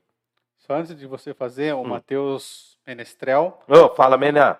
ele falou: vou sacar até um sangue de boi aqui para acompanhar vocês. Acompanhar eu e a Milena, que deixe claro registrado. Menino Will- do céu. O Wildon isso aqui... cria até dengue no copo dele. É, e não é a primeira vez que ele faz isso, né, cara? A- Ele já deixou o copo de vinho já várias vezes. Ele derruba de propósito quando ele não aguenta mais beber. É. E. É que não, não, é que eu, É só é- deixar registrado. Will. É que eu sou um bebedor teórico. Eu aprecio, né? Eu não engulo a bebida. Eu Já foi aprecio. melhor, é isso. Aí a Elisete mandou aqui, ó. Tá legal, quero vinho. Ô, mãe, Ah. na moral, tem, tem uma adega em casa, só você tomar. Bom, E aí o Ed Galileu. Galileu falou assim, essa pergunta é polêmica. Quem veio primeiro, o ovo ou a galinha? É, não, não é boa polêmica. pergunta. É boa essa É pergunta. muito fácil essa pergunta. Qual que é? O ovo. Por quê? Porque pode ter ovo de dinossauro. Quê? É? Um Hein? ovo de dinossauro, não um ovo. Hum. Veio antes da galinha. Ah, mas aí você cagou. Ah, sim, não, entendi a reflexão. Bom, mas aí. Errado não ah, tá. Não, não tá tudo todo errado. Mas aí, Mas tá assim. pro Platão. Por que não, mano? Não. Não, agora você vai falar por que não. Porque é que ele quer dizer no intuito. no Tá difícil aqui, cara. Briga de irmão, Caim o e Abel. que chocou a galinha Você primeiro. tem procuração dele pra falar o que ele quer dizer? Mano, você não é burro. É. Aí sim. Ah, Se ele perguntasse quem veio primeiro, a galinha ou o ovo de galinha, aí eu não sei responder. Hum. Mas o ovo ou a galinha ou o ovo. Mano, advogados, né? não se Complexo. faz de sons e contém, Não tô e fazendo de contém a sonso. sua insignificância, por favor. Ai, olha só, meu irmão. Tá difícil, cara. Tá difícil o podcast com os irmãos. É muita tensão. É porque tá faltando o quê? Pix. Soco. Pix. Não, Pix. Bom, aí. Bom, o que acontece aí? Vai, vamos lá. Ah, acontece que o Aristóteles vai falar da causa eficiente, que é aquilo que cria algo. Se eu estivesse com. um pe- Vou pegar o meu braço. Vamos supor que é um pedaço de mármore. Arranhado pela gata aí, Isso, pela minha Lembra um gata. pedaço de É. mármore branco. É, lembra um pedaço de mármore, não é? Branco. Muito branco, amarelo, meio cromado, né? Um escultor que olha para esse pedaço de mármore é como se ele já estivesse percebendo a escultura que ele vai fazer, Sim. Uhum. já estivesse imaginando. Só precisa tirar o que não é a o escultura, né? Isso, o escultor então ele é a causa eficiente da estátua de mármore. Tá, entendi. A segunda causa que faz sentido para todas as coisas por Aristóteles é a causa formal. Causa formal. Tá, não vai perguntar? Para que que é, É, essa tô... Não, é que é tá óbvio que eu assim, não sei é, o que é, é. mano. Eu tô te olhando com cara de dúvida. A causa formal é tudo aquilo que dá a forma. Só que não é a forma do mundo das formas, como Platão diria. Uma forma lá no mundo das ideias. A causa formal, você percebe, é o formato da coisa. Aí não se aplica de novo pro, pro mármore? se aplica porque qual é o formato de uma estátua de Zeus? Zeus. De Zeus. É esse o formato. Então, por exemplo, o formato é aquilo que a gente já percebe nos cinco sentidos. O formato dessa taça eu já percebo ao observar a própria taça. É por isso que essa taça é bem provável que ela seja uma taça de vinho tinto e não é uma taça de champanhe, que ela é mais fina. É uma, uma taça de prosecco, é uma taça mais fina. É uma taça né, de vinho tinto, enfim, não é uma grande taça, mas você consegue observar o formato, porque o formato é uma palavra que eu gosto muito que os skatistas usam, é o shape. Ah, tá. O formato, né, uma, uma- um skate longboard tem um shape diferente do skate tradicional, não é? Sim. Os Então- marombas também usam isso. Assim, não, mas o, o shape é o formato, é É, aquilo o que você shape vê. é o nome de uma peça, né? Não, tudo, bem- ah, tudo bem, mas, Não, a, sim. mas, mas o formato de um gato, você observa ao observar o gato. Sim.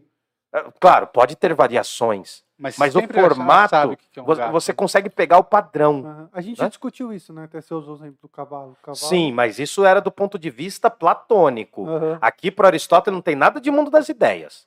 Aqui eu observo aqui. O- o- o- as quatro, a- essa teoria que eu estou falando é a teoria das quatro causas. O, o Aristóteles ele quer chegar a uma definição de quatro causas que não precisem do mundo das ideias. Aí vem né, a causa material. De que matéria é a estátua de mármore? Qual é a matéria? De que é feito? De mármore. De mármore. Qual é a matéria que nós somos feitos? Nós somos. Ó, o nosso Carbono. formato é totalmente diferente um do outro. Hã? O gordinho tem um formato de redon- redondinho, né? Você é mais alto do que eu. O nosso formato é totalmente diferente, mas a nossa matéria é exatamente igual. Carbono. Carbono, mas va- vamos, vamos definir mais. Pelos, carne, gordura, mucosas, músculos, nervos, ossos, sangue. Aristóteles vai investigar isso, inclusive nos corpos humanos. Ele vai ter essa, eh, essa noção- de pesquisa mesmo. A nossa matéria é toda igual. O nosso formato é bem diferente, mas a nossa matéria é igual. E aí, diga. É, é- é diferente de um certo ponto de vista, mas é igual sempre. É diferente na unidade e igual na totalidade. Isso. Acho que você traduziu o que eu quis dizer. Todo mundo tem um coração, né? Dois braços. Alguns têm um coração do outro pernas. lado, vocês sabiam, né? Tem, Ah, é, tem pessoas que nascem aí com é- os órgãos são invertidos. exceções, né? São exceções, sim, mas exceções todos têm. Todos têm. Por isso que é difícil, né? Uma criança que nasce sem o cérebro viver, porque é um, um, um feto anencéfalo, né? Uhum. Então, ah, algumas coisas que a gente que são imprescindíveis. A gente pode até nascer sem um Acéfalo, né?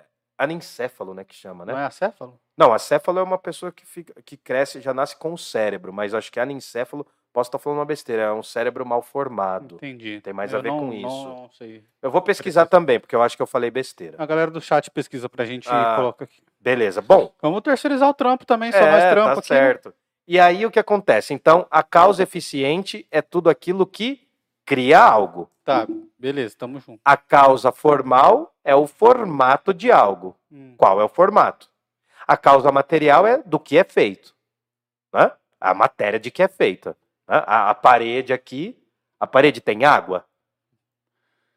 Teve em um momento. Teve um momento, realmente. porque foi Agora, mais- olhando, respondendo secamente, não. Enfim, agora olhando secamente, né? Agora olhando a parede não tem uma, não tem água, mas ela teve em algum estado, em algum momento, né, algum estágio da sua produção teve.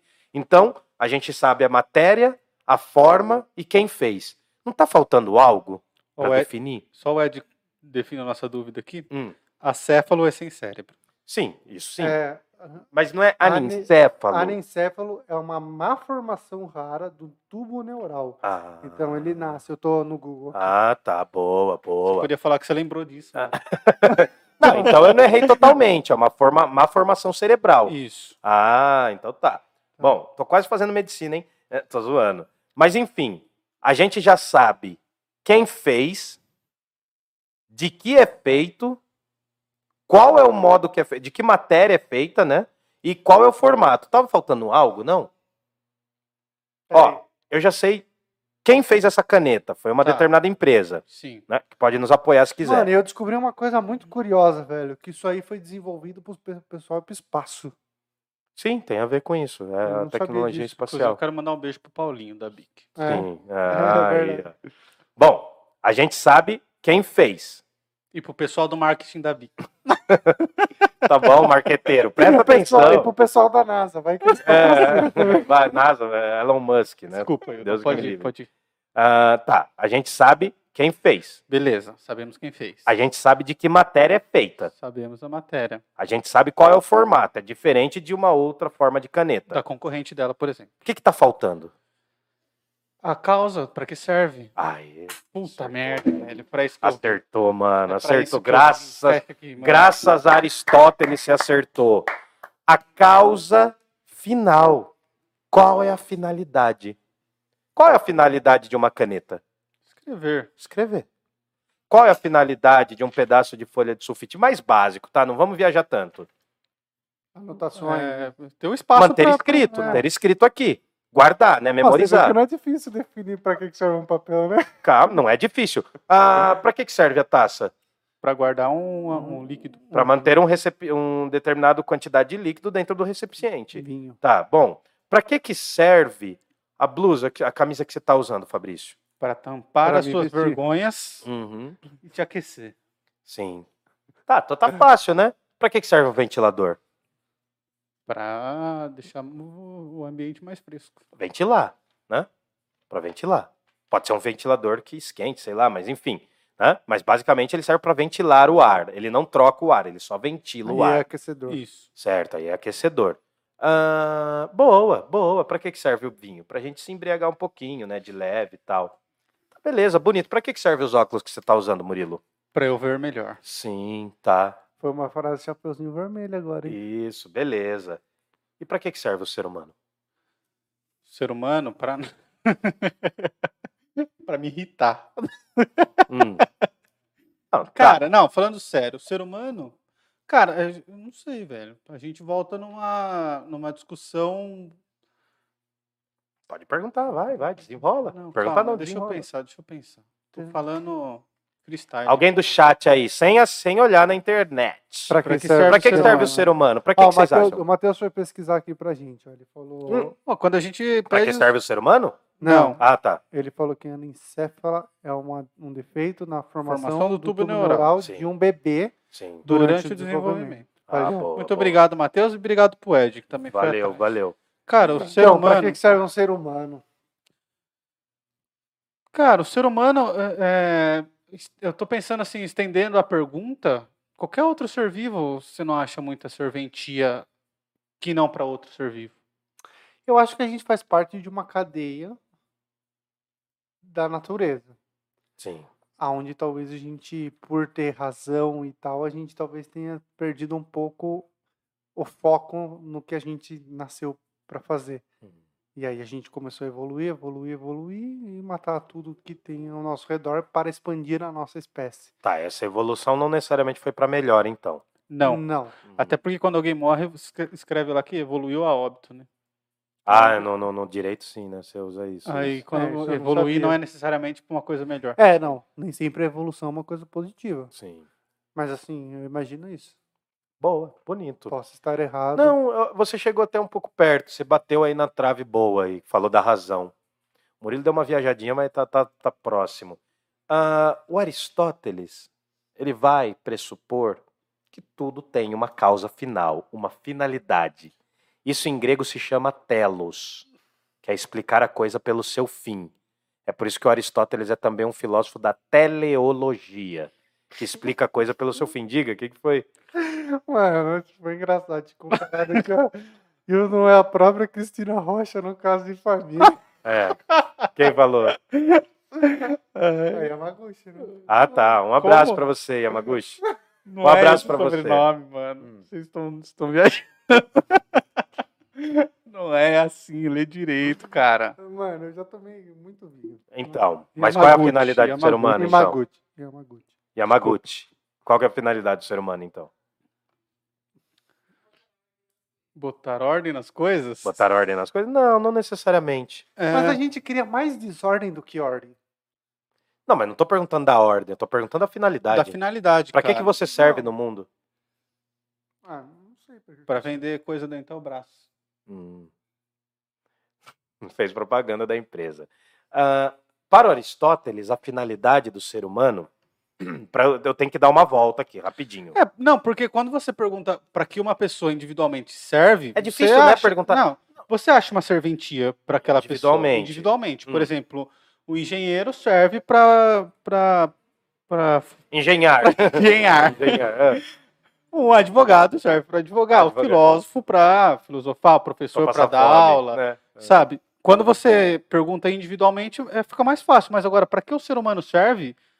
O planeta rodaria sem ser humano. Não, mas então, cara. Não, assim como rodaria com- sem qualquer espécie. Não, tudo bem, rodaria, mas ah, você fez, você chegou bem perto falando isso, por quê?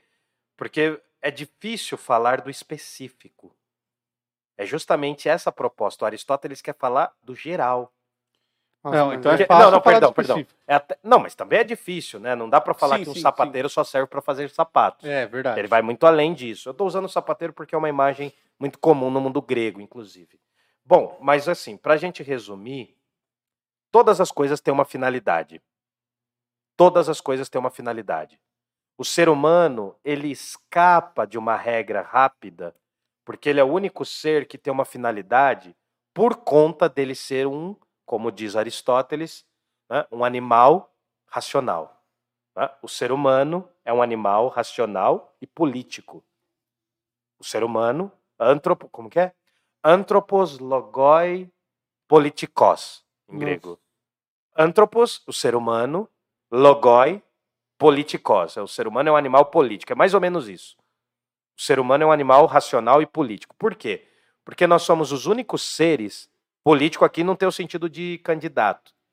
Não é um animal, não é um político Uhum. animal, que tem um monte.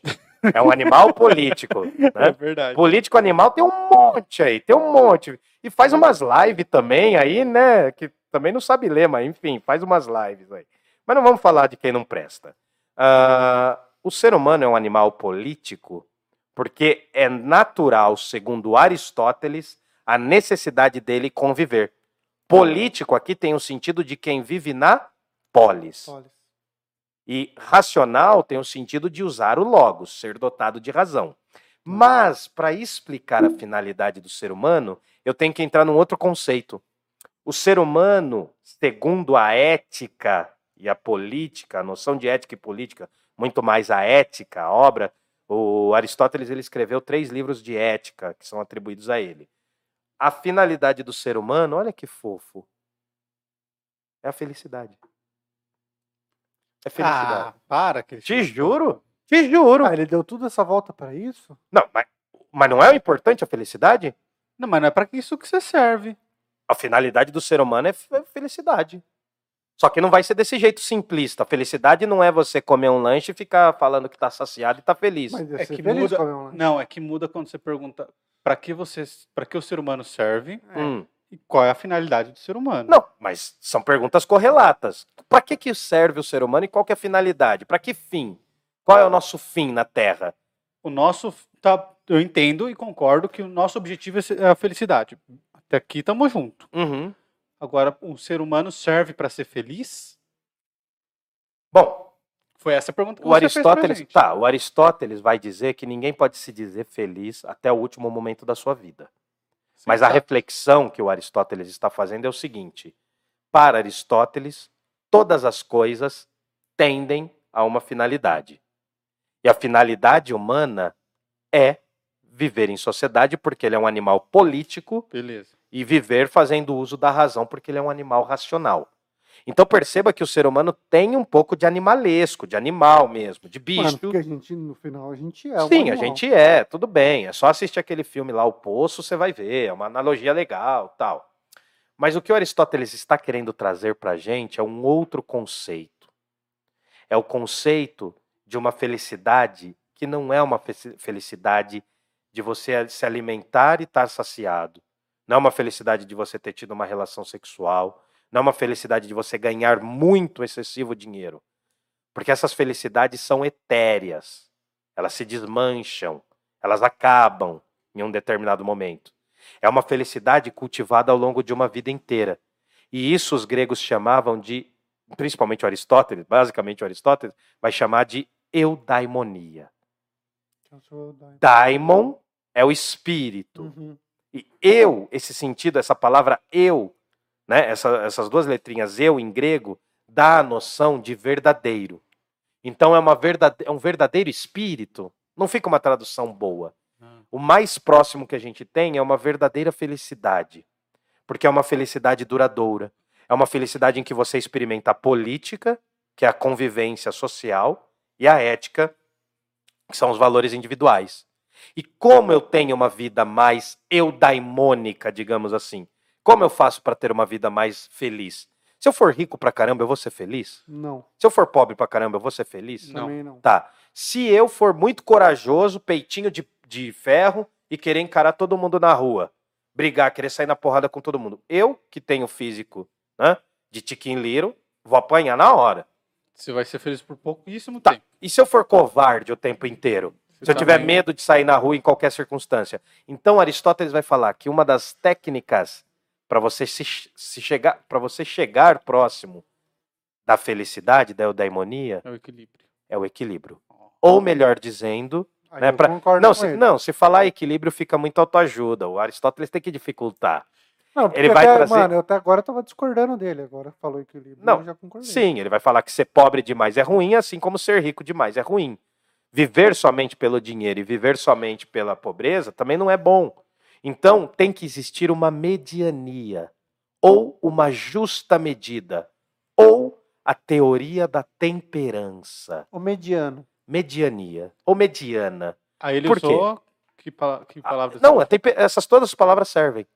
Justa medida, mediania, temperança. Eu gosto muito de temperança, sabe por quê? Por quê? A palavra temperança tem a ver com tempero. Gosto. Hum, que legal. Tem um, tem um sentido, né? Que isso aparece na Bíblia, não tem nada a ver com Aristóteles, mas aparece na Bíblia, daquele homem sal, os homens de sal. Quando o mundo está muito insosso, né? Segundo a Bíblia, você é chamado a ser a pessoa com sal. Por quê? Porque você tem que dar gosto. Agora tem que tomar cuidado. Uma comida com muito sal é horrível. Até porque o sal, ele, assim como o açúcar, ele atenua o nosso gosto, né? É, na A gente verdade, o nunca açúcar, percebe. O açúcar ele muda o gosto. O Não. sal ele atenua o sabor. É, é, não, mas assim, nos dois sentidos, quanto mais sal você come na comida, menos você percebe sal. E quanto mais doce você come na comida, menos você percebe o doce. Eles entorpecem, assim como o vinho, o vinho entorpece o nosso gosto. A temperança aristotélica é um equilíbrio porque ele traz uma forma de conduta ética que valoriza a sua vida individual e política porque faz você viver de certa forma em equilíbrio com as outras pessoas.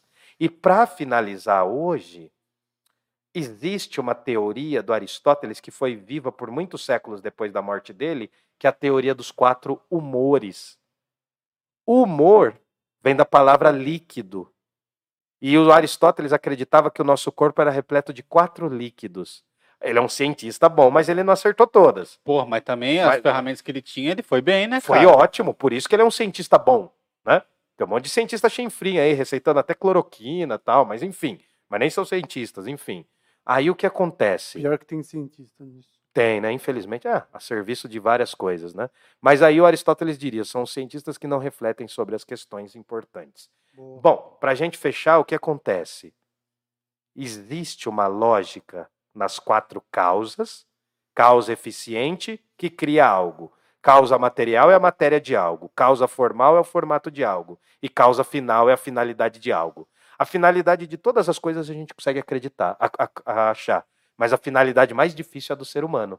É. Porque a maior treta é tentar viver feliz e em equilíbrio com as pessoas.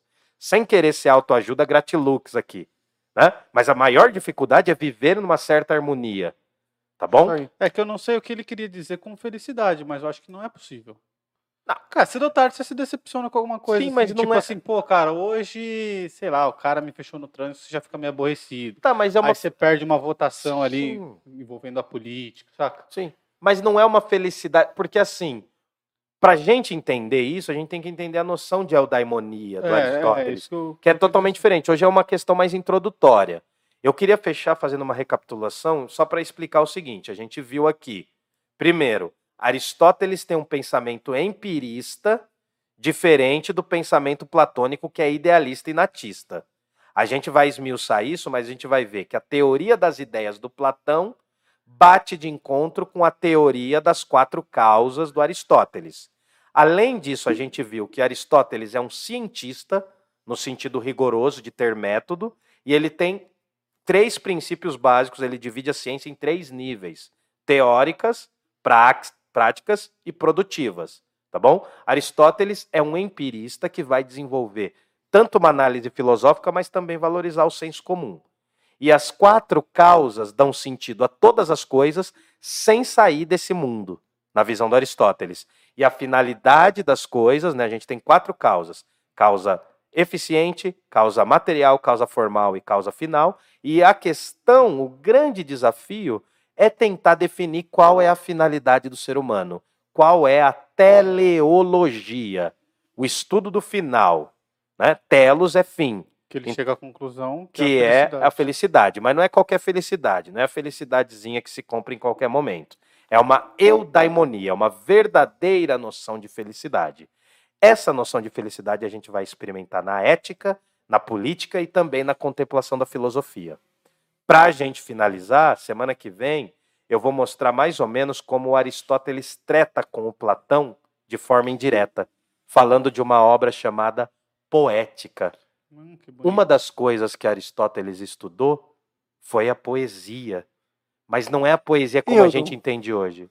Diga. A felicidade é uma mentira e a mentira é a salvação? Não, Não. não acho isso. Não acho que a felicidade é uma mentira. Porque assim, a- as pessoas. Porque a noção de felicidade que nós temos hoje é muito diferente do que o Aristóteles Você tinha. trouxe restart pro rolê? Ah, Tá. Não. Não, a noção de. Não, porque a, no- a noção de felicidade é uma felicidade de uma vida completa. De uma vida com Eu, inteireza. eu escutei essa frase em algum lugar. Não, cara. eu não Não, a mentira é uma bênção para muita gente. Tre- trecho de música. A mentira é uma bênção para muita gente. Fake news tá aí para provar isso, né? Tem muita gente que acha que a realidade tá no WhatsApp. Há quem acredite que a ignorância é uma benção. É, né? então, mas assim, o, o que acontece não. O Aristóteles vai lhe dar uma noção ética para felicidade. E é uma noção que nos chocaria. Porque a felicidade está muito relacionada à liberdade, de você fazer o que você quiser tal. Não é por aí. A felicidade é justamente você ter um valor ético individual que se reflete na política, que é o coletivo. Ah, Entendeu? tá. Então a felicidade que eu quis dizer ali, ela não é a mesma que o, Não, que o o Arist- Aristóteles não, se referia. Não. Senão seria muito fácil fazer filosofia, né? Falar que a finalidade do ser humano é ser feliz e qualquer felicidade basta. Uhum. Não é por aí, é uma eudaimonia, é um princípio que vai ter uma relação direta com a ética e com a política. Lembrando que ética, só pra gente resumir, Ah, ética são os ó, valores é individuais. uma letra do Legião Urbana. Ah, a tá. felicidade é uma mentira e a mentira é salvação. Ah, então, aí você traz Legião Urbana pra comparar com Aristóteles, é Não tô isso. comparando. Ah, sim, Aí não, você não, tá- é. Você também tá. Pra quem gosta de Pink Floyd, né? Criticar a Legião é hipocrisia. É ver uma letra do Pink Floyd e ver 10 do Legião. Eu sei que eu vou ganhar haters agora, mas, pô, Pink Floyd é chato pra caralho, mano. é chato. É Ô. Hildon, Legião é ótimo. Dá uma segurada. Seguro, seguro. Não que que você quer que eu segure, bebê? Não. o Fabrício já era. Bom, Ele Pra- tava melhor ó, quinta-feira, grog, conversando com pomba. É. Mas para a gente fechar a reflexão da minha parte é o seguinte: Aristóteles ele vai ele vai trazer esse conceito de felicidade com uma reflexão profunda sobre qual que é a questão do ser humano na sociedade. Mas antes, eu vou deixar uma dica, eu não sei se dá para a gente deixar descrito aí no link. Dá. Pra quem é, tá na vendo- descrição do vídeo Mas vai sair pôr. amanhã, provavelmente. É. Mas para quem está vendo esse vídeo, por gentileza, faça uma forcinha e tente ler Édipo Rei. Édipo Rei. É grande isso? É uma peça de que teatro de 30, e qua- 30 40 páginas no é? E máximo. dá pra achar na internet? Dá. É a história do cara que recebeu o oráculo que ele ia matar o pai e se casar com a mãe. Eita, acho que o meu celular tá despertando. Tá bom? Era isso. É Tá hora do despertando na noite? É hora do Gardenal. O, o reló- o relógio do cara desperta na noite. Você acha que não é pra fazer maldade? E- ah, seu celular parou porque ele despertou aqui, ó. Ai, ó, que bonito, né? Que bonito. O Cara, o celular do cara é a nossa câmera. E o cara coloca o celular pra despertar na night. É, Então é porque ele vai pra alguma balada. Tenho certeza, tenho certeza. Deu aí? É. Não, é, pode ser uma balada dois. Bom, então, beleza. É, Uma balada não, de- não pressupõe uma galera.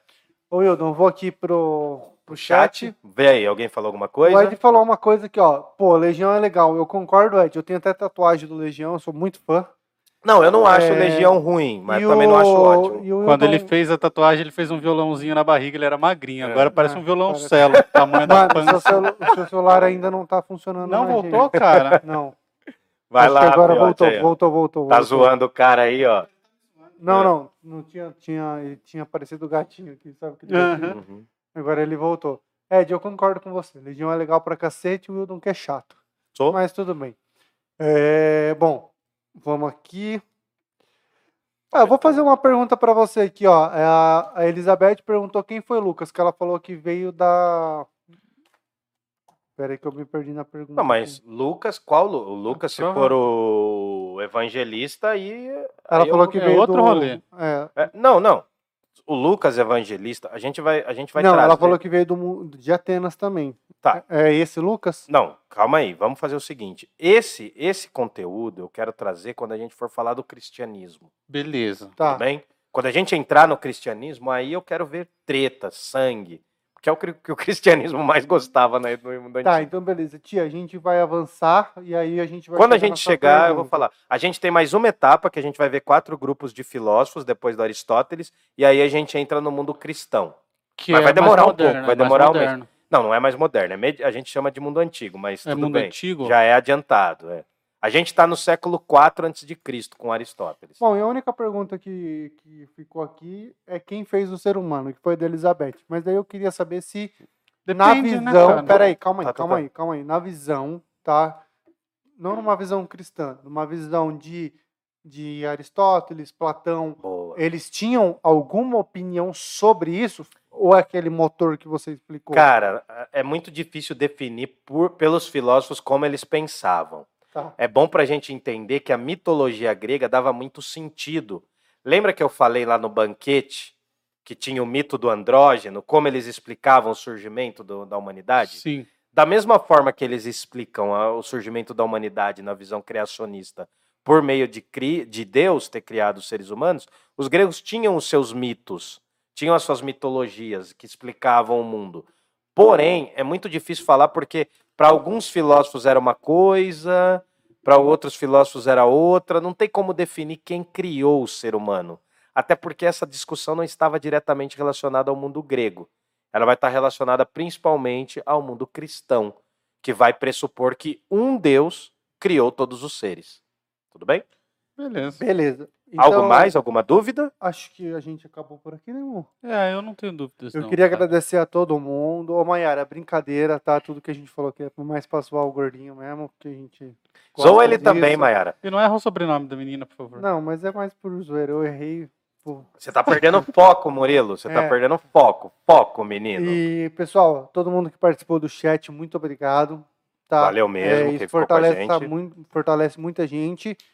E é isso, vamos falar aí do Pix. Fala aí, ô Hildon. Você tá com a plaquinha tá, errada. Tá, tá, tá. Peraí, peraí. que eu fale? Pix, arroba parlapodcast.com.br. Isso. Pix, arroba parlapodcast.com.br. Cara, qualquer valor que você puder dar, vai ajudar. Milhões de preferência. E também tem o apoia.se barra parlapodcast. Essa é uma maneira muito legal de ajudar a gente. Tá, que a é gente mensal. É mensal. E aí é, é uma grana que a gente já consegue contar para parcelar em 12, qualquer coisa. Sim, sim, sim. Bom, nós estamos aqui tudo pelo like. Tudo pelo. Curte, obrigado por comentar, valeu aí, a gente se divertiu mesmo, né? Comente, compartilhe esse vídeo, dê risada, leve para as pessoas. Feliz Dia das Mães, Dia das Vós, Dia das pessoas que se sentem mães. Sócrates se sentiu uma parteira, então ele também se sentiu uma grande mamãe. Isso aí. Tá bom? Um beijo pra Clau, Então, que ela mandou aqui pra gente. Clau- Um beijo para Clau Mazola? E Ah, um beijo para Clau. Ela tá em todas, cara. Cara, ela. Não, a, a Clau, ela é aluna minha lá no Selmi. Uhum. Ela, ela assiste mais aula minha do que eu, velho. Ela tá mais aula minha do que eu, velho. Ela tá em um todas. beijo, um abraço pra Clau. Cara- e um abraço pro Miguelito também. Um abraço pro Miguelito, que eu amo ele. É o marido da Clau. passando a, legi- a- a legião, passando a Viu, pandemia, viu? Passando a legião, é? passando a pandemia, a gente vai fazer um rolê do Parla, cara. A gente vai se encontrar em algum bar, alguma Sim. coisa. Até na escola de mergulho dá pra fazer, a gente vai mergulhar É. tudo junto. É, então, semana que a vem. gente, a gente, só pra Cortou, deixar. beleza. bacana. Desculpa. A gente tem, a gente tem um sorteio, né, que a gente está pensando como fazer lá na escola de mergulho, que a gente vai sortear um, um mergulho no tanque, tá? Não é um mergulho No mas- mar. no mar, mas é no tanque. No mar só se for E a oferenda. gente tem alguns livros, né? Tanto do Ed, né? É, cara, o Wilson tem quanto do livros. Wildon também. A gente tem alguns livros para sortear, Bom, beleza? Não, então, a gente vai fazer isso porque nós estamos projetando algo para a semana que vem, que a gente ainda tá focando aqui em mim. Tá, tá Eu você. sou albino, vesguinho, mas tá aqui em mim, ó. A, a gente não pode falar ainda, mas tem uma surpresa legal para a semana que vem do Parla Podcast. Aproveitem com suas mamães e papais. Isso. O mês de maio é o mês mais legal. Aguardem. Na terça-feira ou na sexta que vem a gente vai contando. A partir de domingo, talvez a gente fale. A gente está fechando algumas coisas legais aqui. Por favor, incentive, divulgue, dê uma força pra gente, porque semana que vem vai ser bem bacana. Lembrando que a gente já está quase em 4 mil horas e a gente está em busca dos mil inscritos. Por quê? Porque a partir daí o nosso vídeo vai ter uma visibilidade maior. Exatamente. E a gente quer crescer. Né? A gente tá trazendo conteúdo, tá falando uns palavrão também, né, mano? Porque aqui não é a aula da USP, velho. Aliás, na aula da USP também tinha palavrão, mas tudo bem. A gente tá aqui para se divertir também, para zoar. Ninguém tá bebendo em excesso aqui, tirando o Murilo. Mas enfim, o que ah, que eu que zerei duas garrafas de vinho. Cara, É, eu queria, Fabrício, não, eu queria falar um negócio aqui, ó. O João é, ele mandou aqui a- que saiu da aula agora e eu queria desejar força para ele, porque ele voltou a dar aula para as crianças, que ele é professor de criança, né? Um abraço e pra ele. Eu sei que é um momento muito difícil, João, porque a gente sabe que não deveria ter voltado, mas você foi obrigado, mano, e você tá ligado, né? Eu te amo, mano. Um beijo.